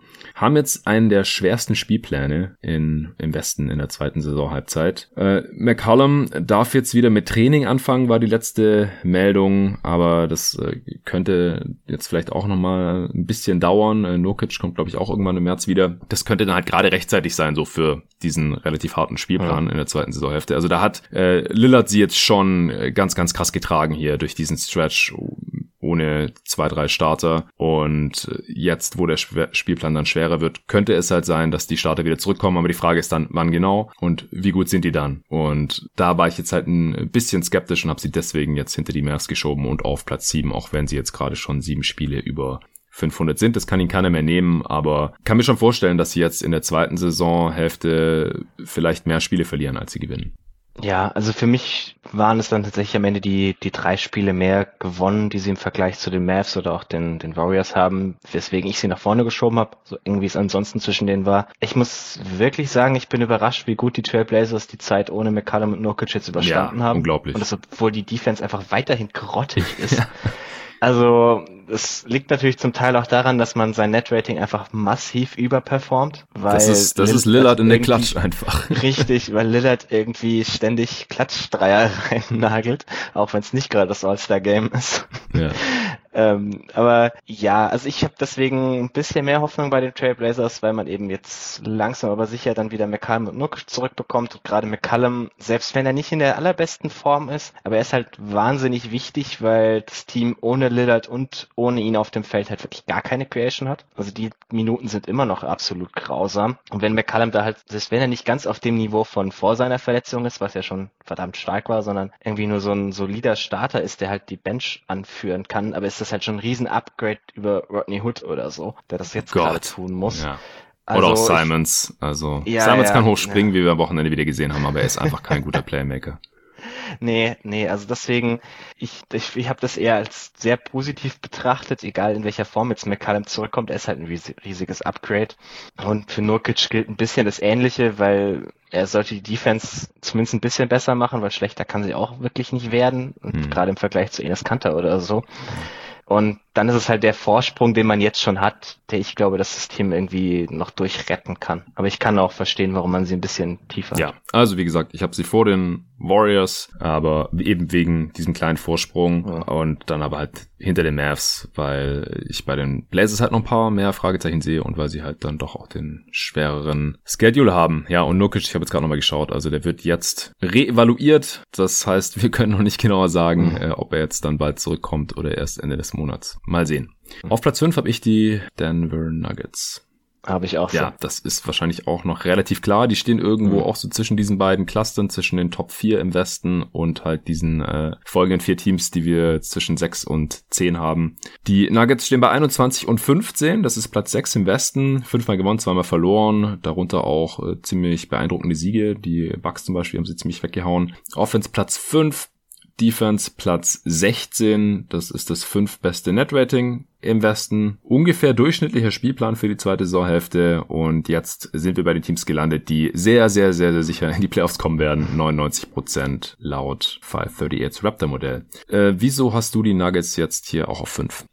Ja, ich fand das eigentlich sehr deutlich. Also sie sondern sich doch noch ein bisschen von den, von den vier Top-Teams ab, auch weil sie defensiv einfach immer noch massive Schwächen haben, aber sie sind auch deutlich besser als alle anderen Teams. Und gerade wenn man betrachtet, was Jokic dieses Jahr macht, finde ich alleine er ist irgendwie schon so ein Unterschied zu allem, was irgendwie die Teams dahinter haben. Auch wenn man da jetzt über Doncic und Lillard redet, die ja auch beide schon verdammt gut sind. Oder, oder Curry. ja, ja, genau. Aber Jokic hat einfach noch ein besseres Teamkonstrukt um sich, das besser zu ihm passt, meiner Meinung nach. Ich habe mir noch mal so ein bisschen angeguckt, weil wir oft auch über so MVP-Cases reden mal überlegt, wie gut ist der von Jokic eigentlich wirklich. Mhm. War ja letztes Mal noch sehr, sehr kritisch, weil eben die Defense mit ihm auf dem Feld so viel schlechter ist. Ja. Das hat sich jetzt ein bisschen verbessert, auch wenn sie als Team immer noch die schlechteste Quote am Ring überhaupt abgeben und er da wirklich nicht positiv heraussticht. Ja.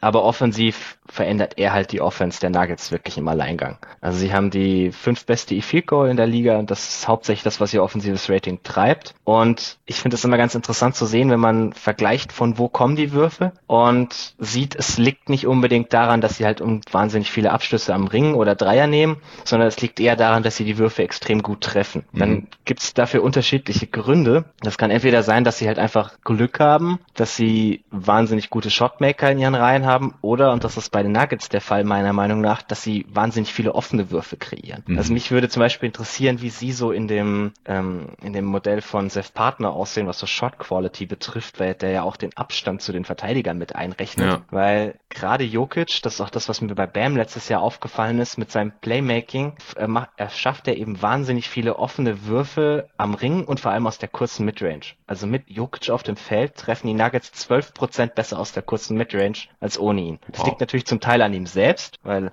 äh, er selber da einfach nimmt. wahnsinnig viele Würfe ja. trifft. Also er trifft auch selber 57% irgendwie aus der langen Midrange, was abartig ist. Wow. Aber es liegt halt auch daran, dass er für seine Mitspieler offenere Würfe kreiert, die nahe am Ring oder direkt am Ring sind. Also auch am Ring nehmen sie deutlich mehr Abschlüsse mit ihm auf dem Feld. Sie nehmen mit ihm auch mehr Eckendreier auf dem Feld und sie nehmen eben mit ihm sieben Prozent weniger above the break Dreier. Weil das ist halt immer so dieser, also das ist der Notfallwurf der Nuggets, wenn Jokic eben nicht auf dem Feld steht. Das ist so dieser, dieser Michael Porter Dreier, den man mm. sich da vor die Augen führen kann. Mm. Aber das ist halt, ich finde das schon recht interessant, was Jokic da offensiv abliefert dieses Jahr. Er wäre immer noch nicht mein MVP-Kandidat, das wäre nach wie vor Embiid, aber ja. er hat auf jeden Fall einen besseren Case als viele anderen meiner Meinung nach, weil er halt in diesen wahnsinnig offensiven Einfluss Jetzt hat. Jetzt wäre die interessante Frage für Nico und mich noch, äh, die wir vor einer Woche hier die MVP-Cases diskutiert haben. Hättest du ihn äh, vor Kawhi oder hinter ihm? Weil Embiid hinter hätten wir alle drei auf eins. Okay, dann wäre hättest du dieselbe Kawhi 2, Jokic 3. Ja. Okay, ja. sehr schön. Dann äh, sind wir uns da ja auch einig.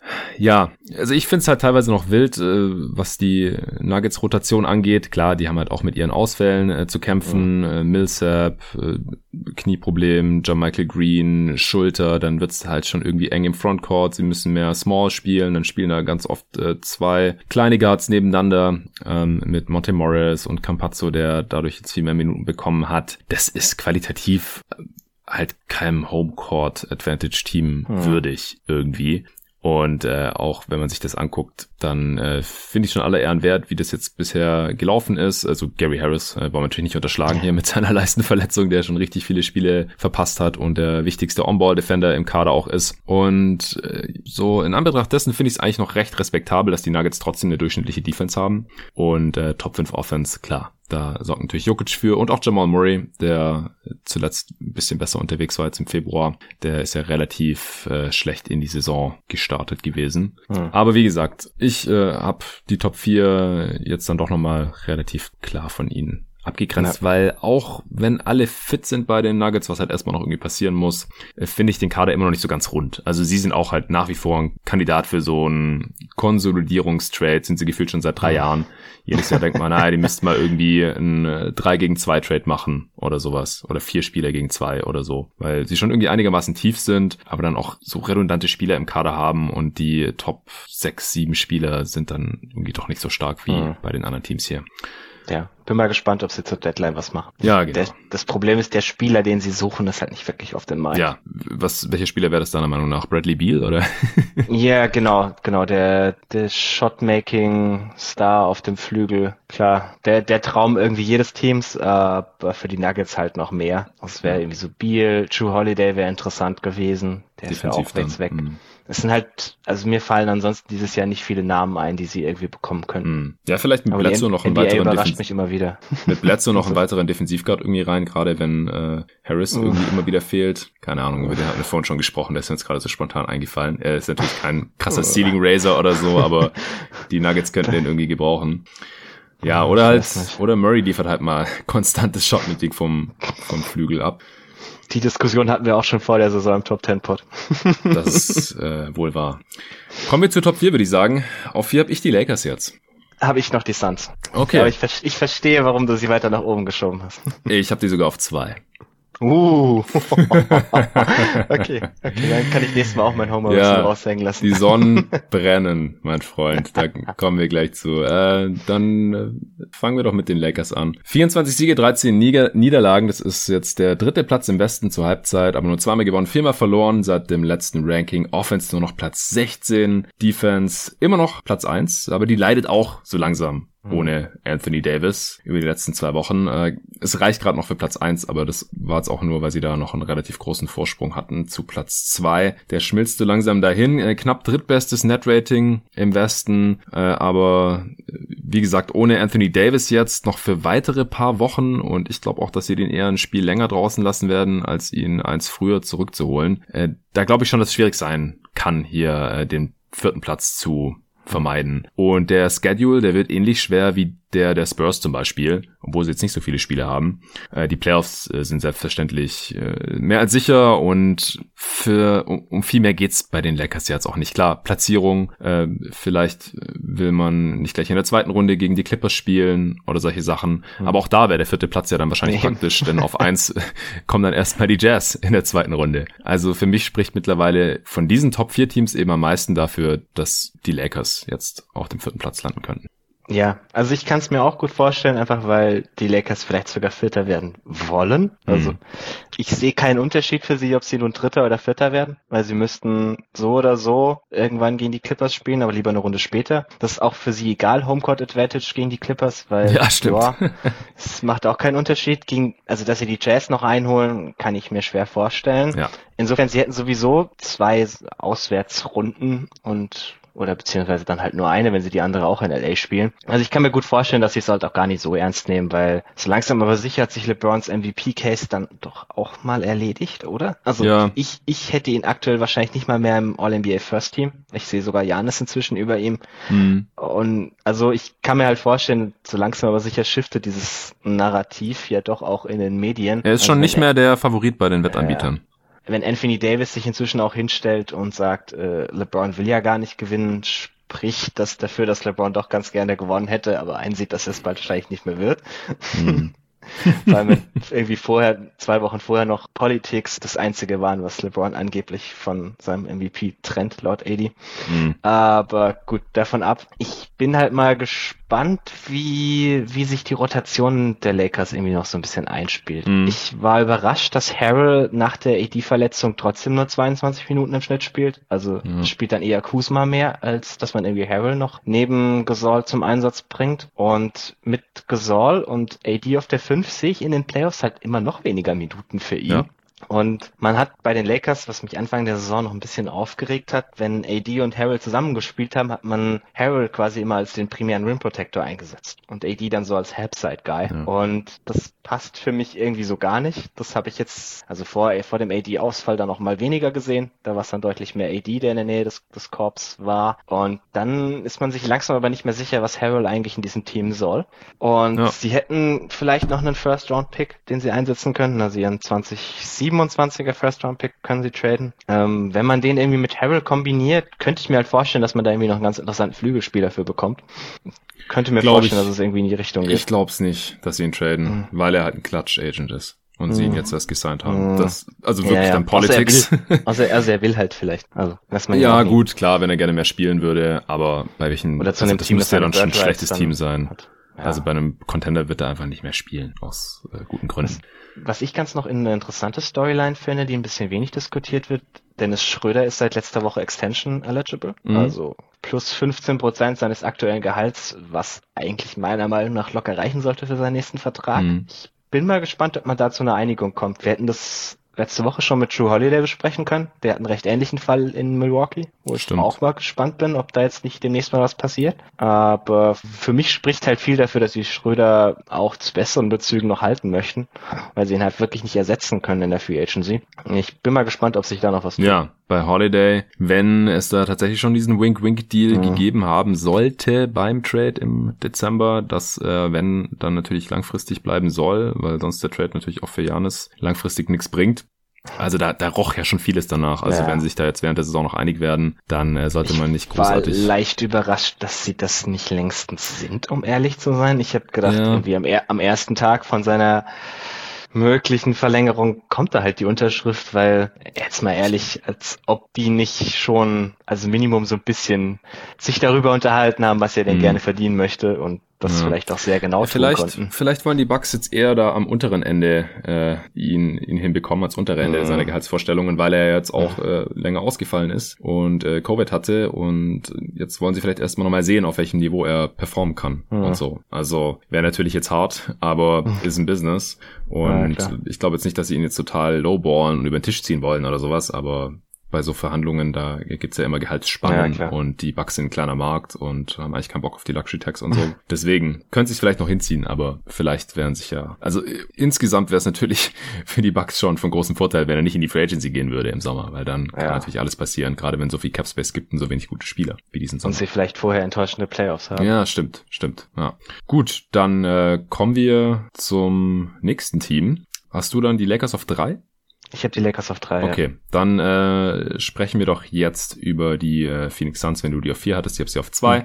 Das macht im Schnitt den äh, dritten Platz. äh, sie haben 24 Mal gewonnen, 11 Mal verloren. Zum Break sind gerade Zweiter im Westen in der Tabelle fünfmal gewonnen und einmal verloren seit dem letzten Ranking hier. Offense Platz 8, Defense Platz 4. Net Rating zweitbestes der Liga. Jetzt im Februar hat Phoenix mehr Siege geholt als in den letzten vier Saisons zusammengerechnet im Februar.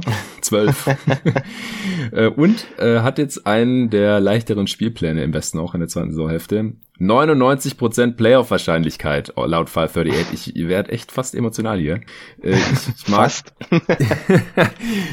also ich glaube, man kann sich schon auch objektiv ja. als zweitbestes Team ja. im, im, Westen sehen für die restliche Saison. Also wie gesagt, einfach zusammengenommen äh, Offense und Defense.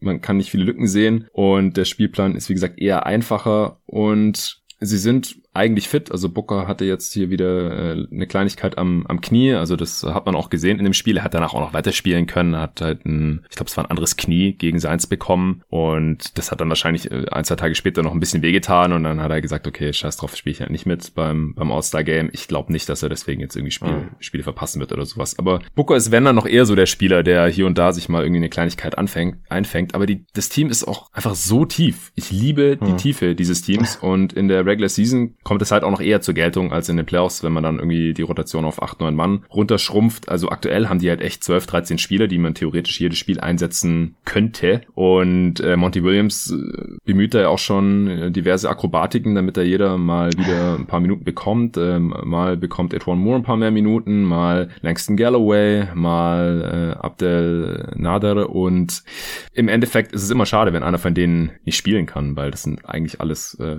NBA-Spieler, die irgendwie ihre Daseinsberechtigung haben. Da könnte ich mir vielleicht auch noch so einen Konsolidierungstrade vorstellen, so hm. irgendwie 3 gegen 1 Trade und die Suns äh, schicken noch irgendwie ein kleines Asset mit oder sowas, damit man dann Was halt vielleicht dann? ja so ein so ein das sind ja alles so mehr oder weniger 3D Spieler, hm. aber dann halt einen, der noch mal ein Level besser ist, wo man halt sagen kann, das ist ein klarer Playoff Spieler, aber ist jetzt auch hm. kein Muss, also man naja. das Team ist ist ist tief genug im Prinzip, aber halt auch mit äh, mit Carter noch und so, das sind alles Spieler, die hier und da mal ein paar Regular Season Minuten bekommen, aber in, in den Playoffs weiß ich dann halt nicht, wem vertraut man da jetzt am meisten. Aber andererseits hat man halt dann die Flexibilität dann je nach Matchup und vielleicht äh, verletzt sich ja doch nochmal einer von denen und so. Bisher ist es eigentlich immer so gelaufen, wenn halt ein, zwei verletzt waren, dann haben halt die anderen ein, zwei dafür gespielt und so.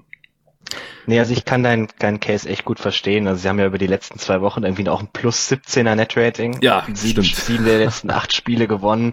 Wir hatten ja den den Stat letzte Woche bei den Nets schon mal. Sie sind die zweitbeste Half-Court-Offense gegen Top-10-Teams. Also, was ja. auch schon mal echt viel aussagt. Sie kommen für meinen Geschmack immer noch ein bisschen wenig in Transition, aber es funktioniert inzwischen mit Booker und Paul auf dem Feld deutlich besser, was ja. wir letztes Mal noch so ein bisschen angekreidet hatten, wo ich dabei war. Was ich dich noch fragen wollte, kannst du mir vielleicht erklären, warum das mit Frank Kaminski als Starter irgendwie tatsächlich funktioniert? Also ich habe mal nachgeguckt so in den, in den Line-Up-Zahlen, weil ich dachte, warum zur Hölle startet der eigentlich? Aber hm. die Starting-Line-Up mit dem hat ein plus 13er Net-Rating in inzwischen 300 Possessions und mit Crowder sind sie bei minus 5. Also ich war total perplex, um ehrlich zu sein. Ja, also bei äh, das On-Off, oder? Von mit, yeah. mit Nee, das ist das, das Line-Up mit Kaminski auf dem Feld. Ich meine bei, bei Crowder jetzt. Also bei die Crowder performen fünf Punkte Starting, schlechter als die Gegner. Nee, das ist das, das Starting-Line-Up mit Crowder auf dem Feld. Also Booker, Paul, Bridges, Crowder, Aiton sind ja, minus 4,6. Ja, okay, ja, das Starting, das Starting Lineup, das, äh, also Crowder, der hat ja noch viel gestartet, äh, als das Starting Lineup halt einfach mhm. noch nicht so richtig funktioniert hat. Also das war auch diese äh, Paul Booker Fit Geschichte mhm. da zu Beginn der Saison und äh, Crowder hat jetzt erst wieder seit kurzem wieder ein paar Spiele gestartet, einfach weil es vom Matchup her nicht mehr vertretbar war, mhm. dass Kaminski da startet. äh, warum das funktioniert, das ist eigentlich schnell gesagt, weil Kaminski ist offensiv ein smarter Spieler und er ist ein unglaublich guter Ballmover. Er, er findet die Cutter äh, rechts und links, äh, ist ein, ziemlich guter Playmaker da so vom vom Elbow, vom High Post. Und äh, wenn er halt dann auch mal Würfe nimmt, äh, dann trifft er die Zeit auch ganz gut. Also das Problem bei Frank Kaminski seit seiner Karriere war immer, dass er äh, so der Prototyp von einem Stretch Big sein sollte, aber seine Dreier einfach nicht besonders gut getroffen hat. Mhm. Und diese Sorte trifft sie halt mit 42 Prozent. Ich vertraue ihm da immer noch nicht so ganz. Äh, klar, Sample Size ist nicht groß, 26 von 62, aber auch seine Misses sind halt teilweise so übel, der wirft echt manchmal Airballs und das machen gute Shooter halt nicht oder dass sie halt gerade noch irgendwie so in den Ring kommen und so. Ich vertraue seinem Touch einfach nicht so ganz und das äh, seine Freiwurfquote bestätigt das auch, also unter 60 Prozent. Er ist für mich einfach kein Shooting Big und das klappt aus meiner Sicht äh, nur weil er den, den Ball gut laufen lässt, weil es auch eine kleine Sample Size äh, ist mhm. bisher. Er hat wie ja, viele Minuten? 428 sehe ich gerade. Also mhm. ungefähr halb so viele wie Crowder zum Beispiel. Und äh, dann waren das halt auch noch Matchups, wo man ihn äh,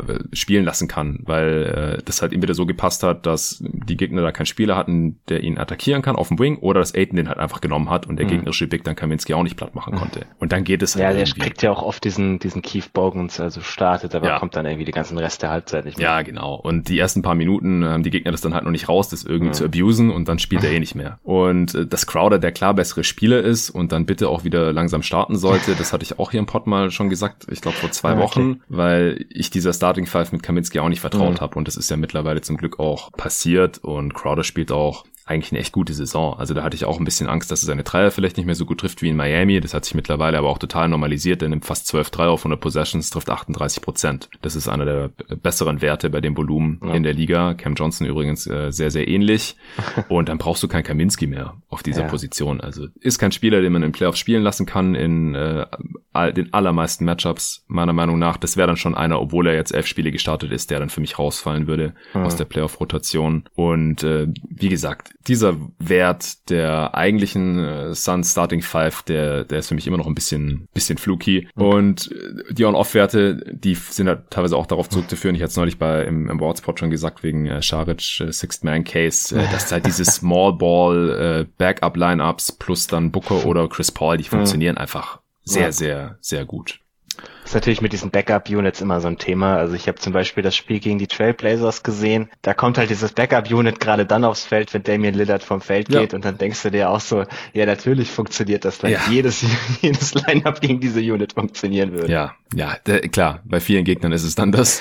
Ja. Und äh, wie gesagt, mit dem Staggern, äh, das äh, funktioniert auch einfach sehr, sehr mhm. gut, weil Chris Paul oder Booker plus äh, vier Spieler, die halbwegs kompetent sind. Und das sind die Suns halt. Wie gesagt, die sind sehr tief, da kann fast jeder shooten, die verteidigen alle relativ smart, da gibt's keine richtig krassen äh, Löcher.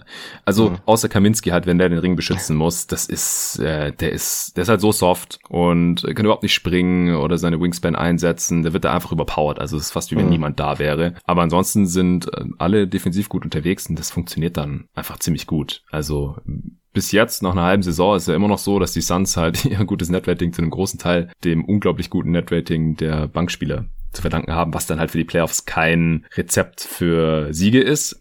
Aber die Starting Five ist halt nominell so gut und passt von den Skillsets her so gut zusammen, dass ich mir da jetzt auch keine großen Sorgen mache. Und wie gesagt, für die Regular Season kann ich mir jetzt sehr gut vorstellen, dass sie die äh, zweitbeste Bilanz haben werden am Ende der Saison. Und über die Playoffs sprechen wir dann nochmal gesondert. Aber da habe ich mittlerweile auch immer weniger Zweifel, dass man da mindestens eine Runde gewinnen kann. Ja, kann ich mir auch gut vorstellen. Okay, dann kommen wir jetzt zum anderen Team aus LA. Die Clippers, die habe ich von zwei auf drei runtergeschoben. Ich habe sie noch auf zwei. Gut.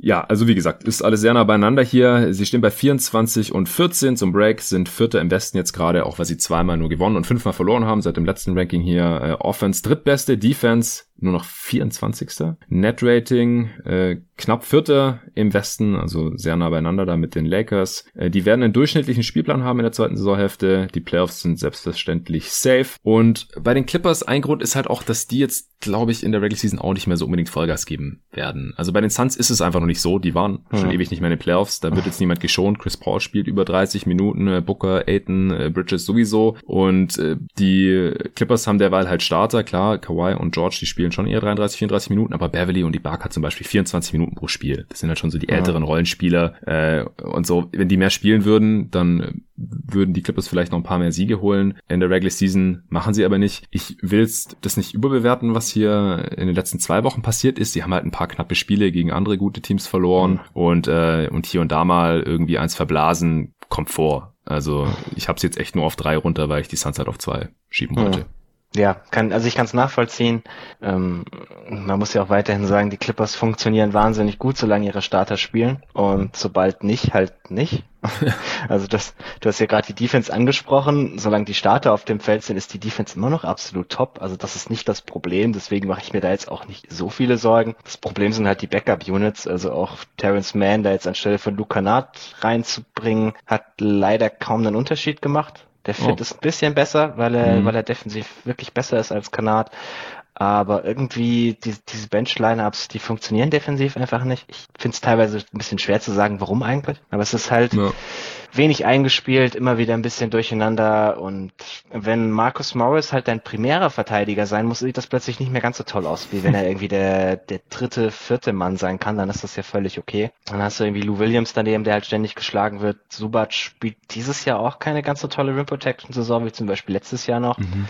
Also, die, was wir gerade angesprochen haben, immer wieder bei Teams, wie unfassbar tief die sind. Die Clippers, obwohl sie es nominell ja auch sind, sind halt so ab dem achten Mann nicht mehr so wirklich tief. Das mhm. ist kein großes Problem in den Playoffs, weil dann spielst du halt nur noch acht Leute, ist auch okay.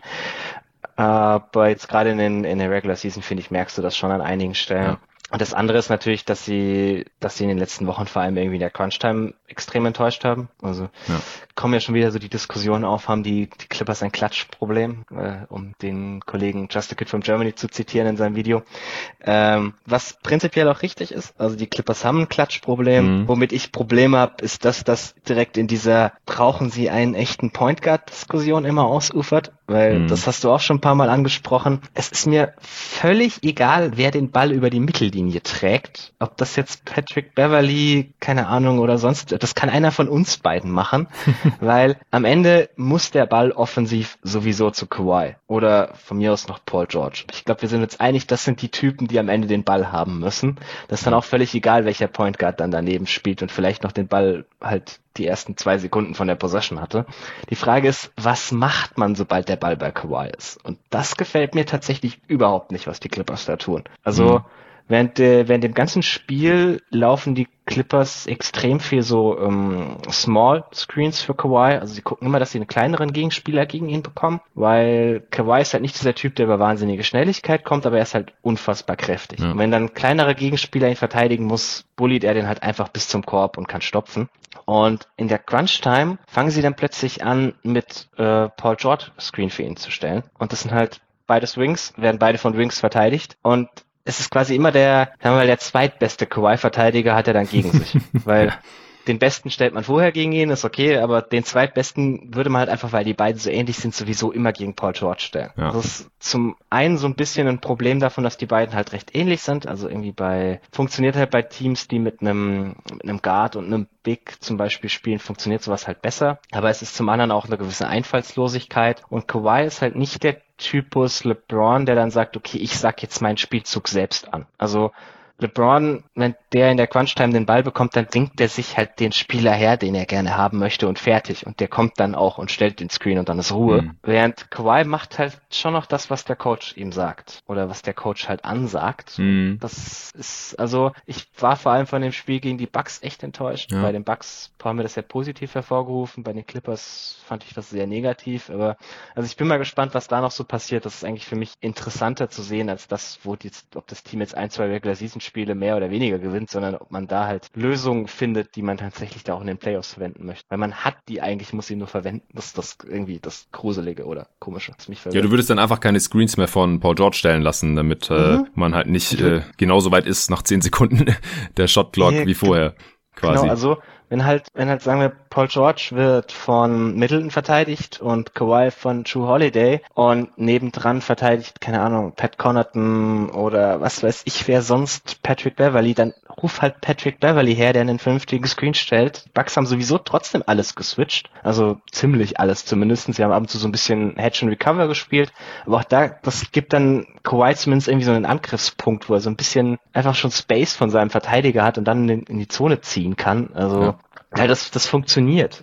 Also ich, ich konnte es nicht so ganz, es hat wirklich über dreieinhalb Viertel, und das ist, also das Bugspiel ist nicht das einzige Beispiel davon, es gibt noch ein paar mehr in die Richtung. Ja. Es funktioniert über dreieinhalb Viertel und dann hören sie einfach auf damit. Und also ich, ich kann's, ich finde es schwer zu verstehen, weil vor allem Tai Lu hat ja eigentlich so diesen Ruf, was er in den Playoffs immer wieder gemacht hat. Wenn er irgendwas findet, dass der Gegner nicht kann, haut der da so lange drauf, ja. bis der Gegner das verändert. Also das ja, waren immer stimmt. diese Cleveland-Teams. Du hast eine Schwäche, die hauen da so lange drauf, bis du es halt, bis du den Spieler nicht mehr aufstellst. Also ich, ich, mich hat das ein bisschen verwirrt und ich bin mal gespannt, wie das weitergeht bei den Clippers. Ja, also Rant vorbei.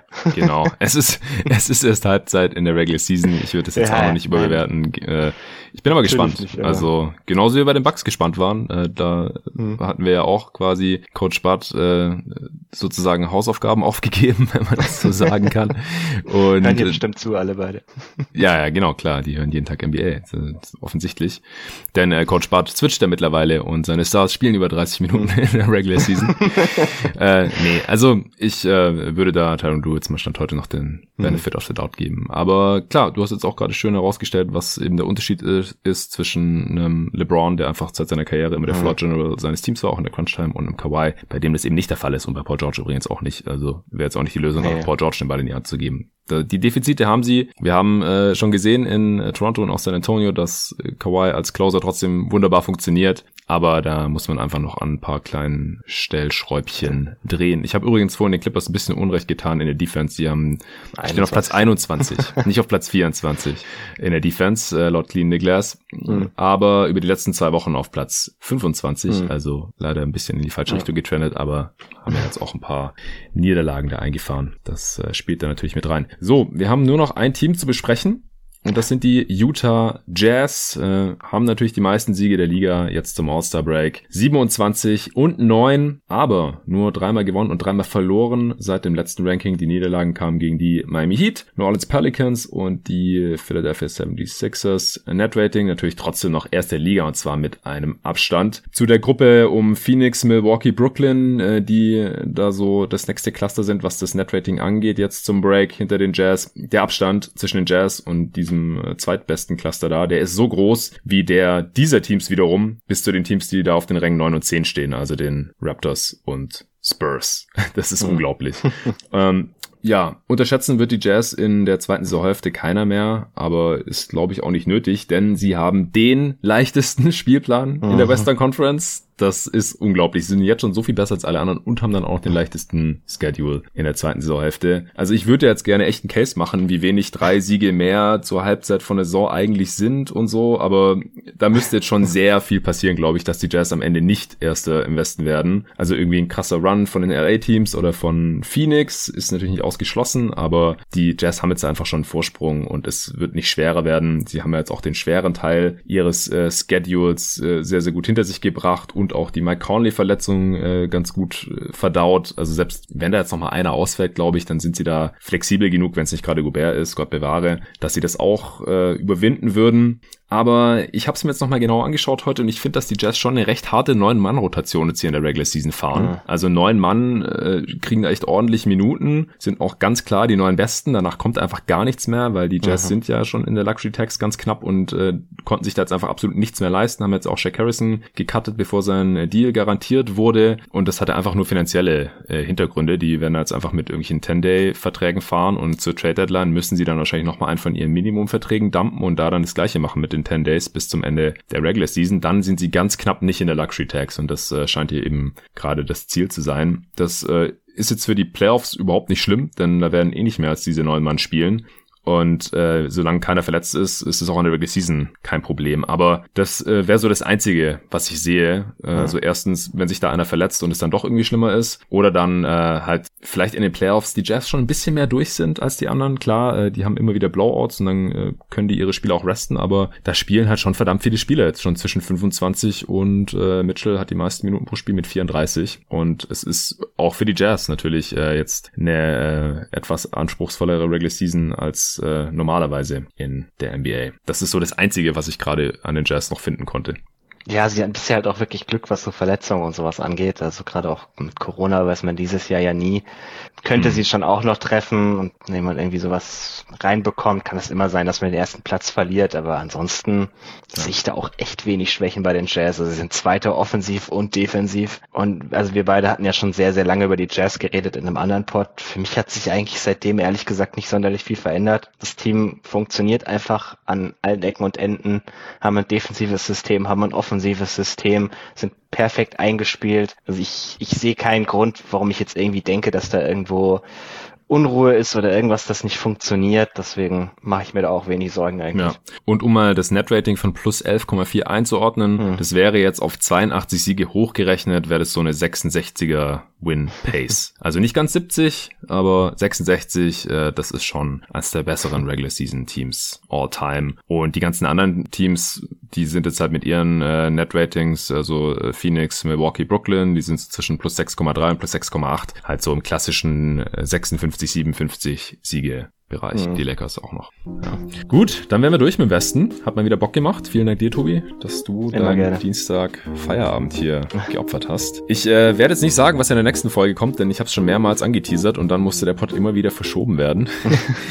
Aber äh, es ist eine Aufnahme geplant für morgen zu drei verschiedenen Teams und gegen Ende der Woche, da äh, gibt's auch mal noch was gänzlich Neues hier im Pod, wenn nichts dazwischen kommt. Ich will es auch noch nicht verraten, was. Ich will es nicht jinxen oder sowas. Aber diese beiden Dinge sind hier auf jeden jeden Fall noch geplant diese Woche. Und dann äh, habe ich es jetzt auch nicht wirklich geschafft, im All-Star-Break weniger aufzunehmen. Das hatte ich hier mal angekündigt, damit ich mal ein paar andere Sachen auf Vordermann bringen kann. Jetzt habe ich im Break trotzdem schon vier Pots äh, aufgenommen, dann äh, morgen, wenn es klappt.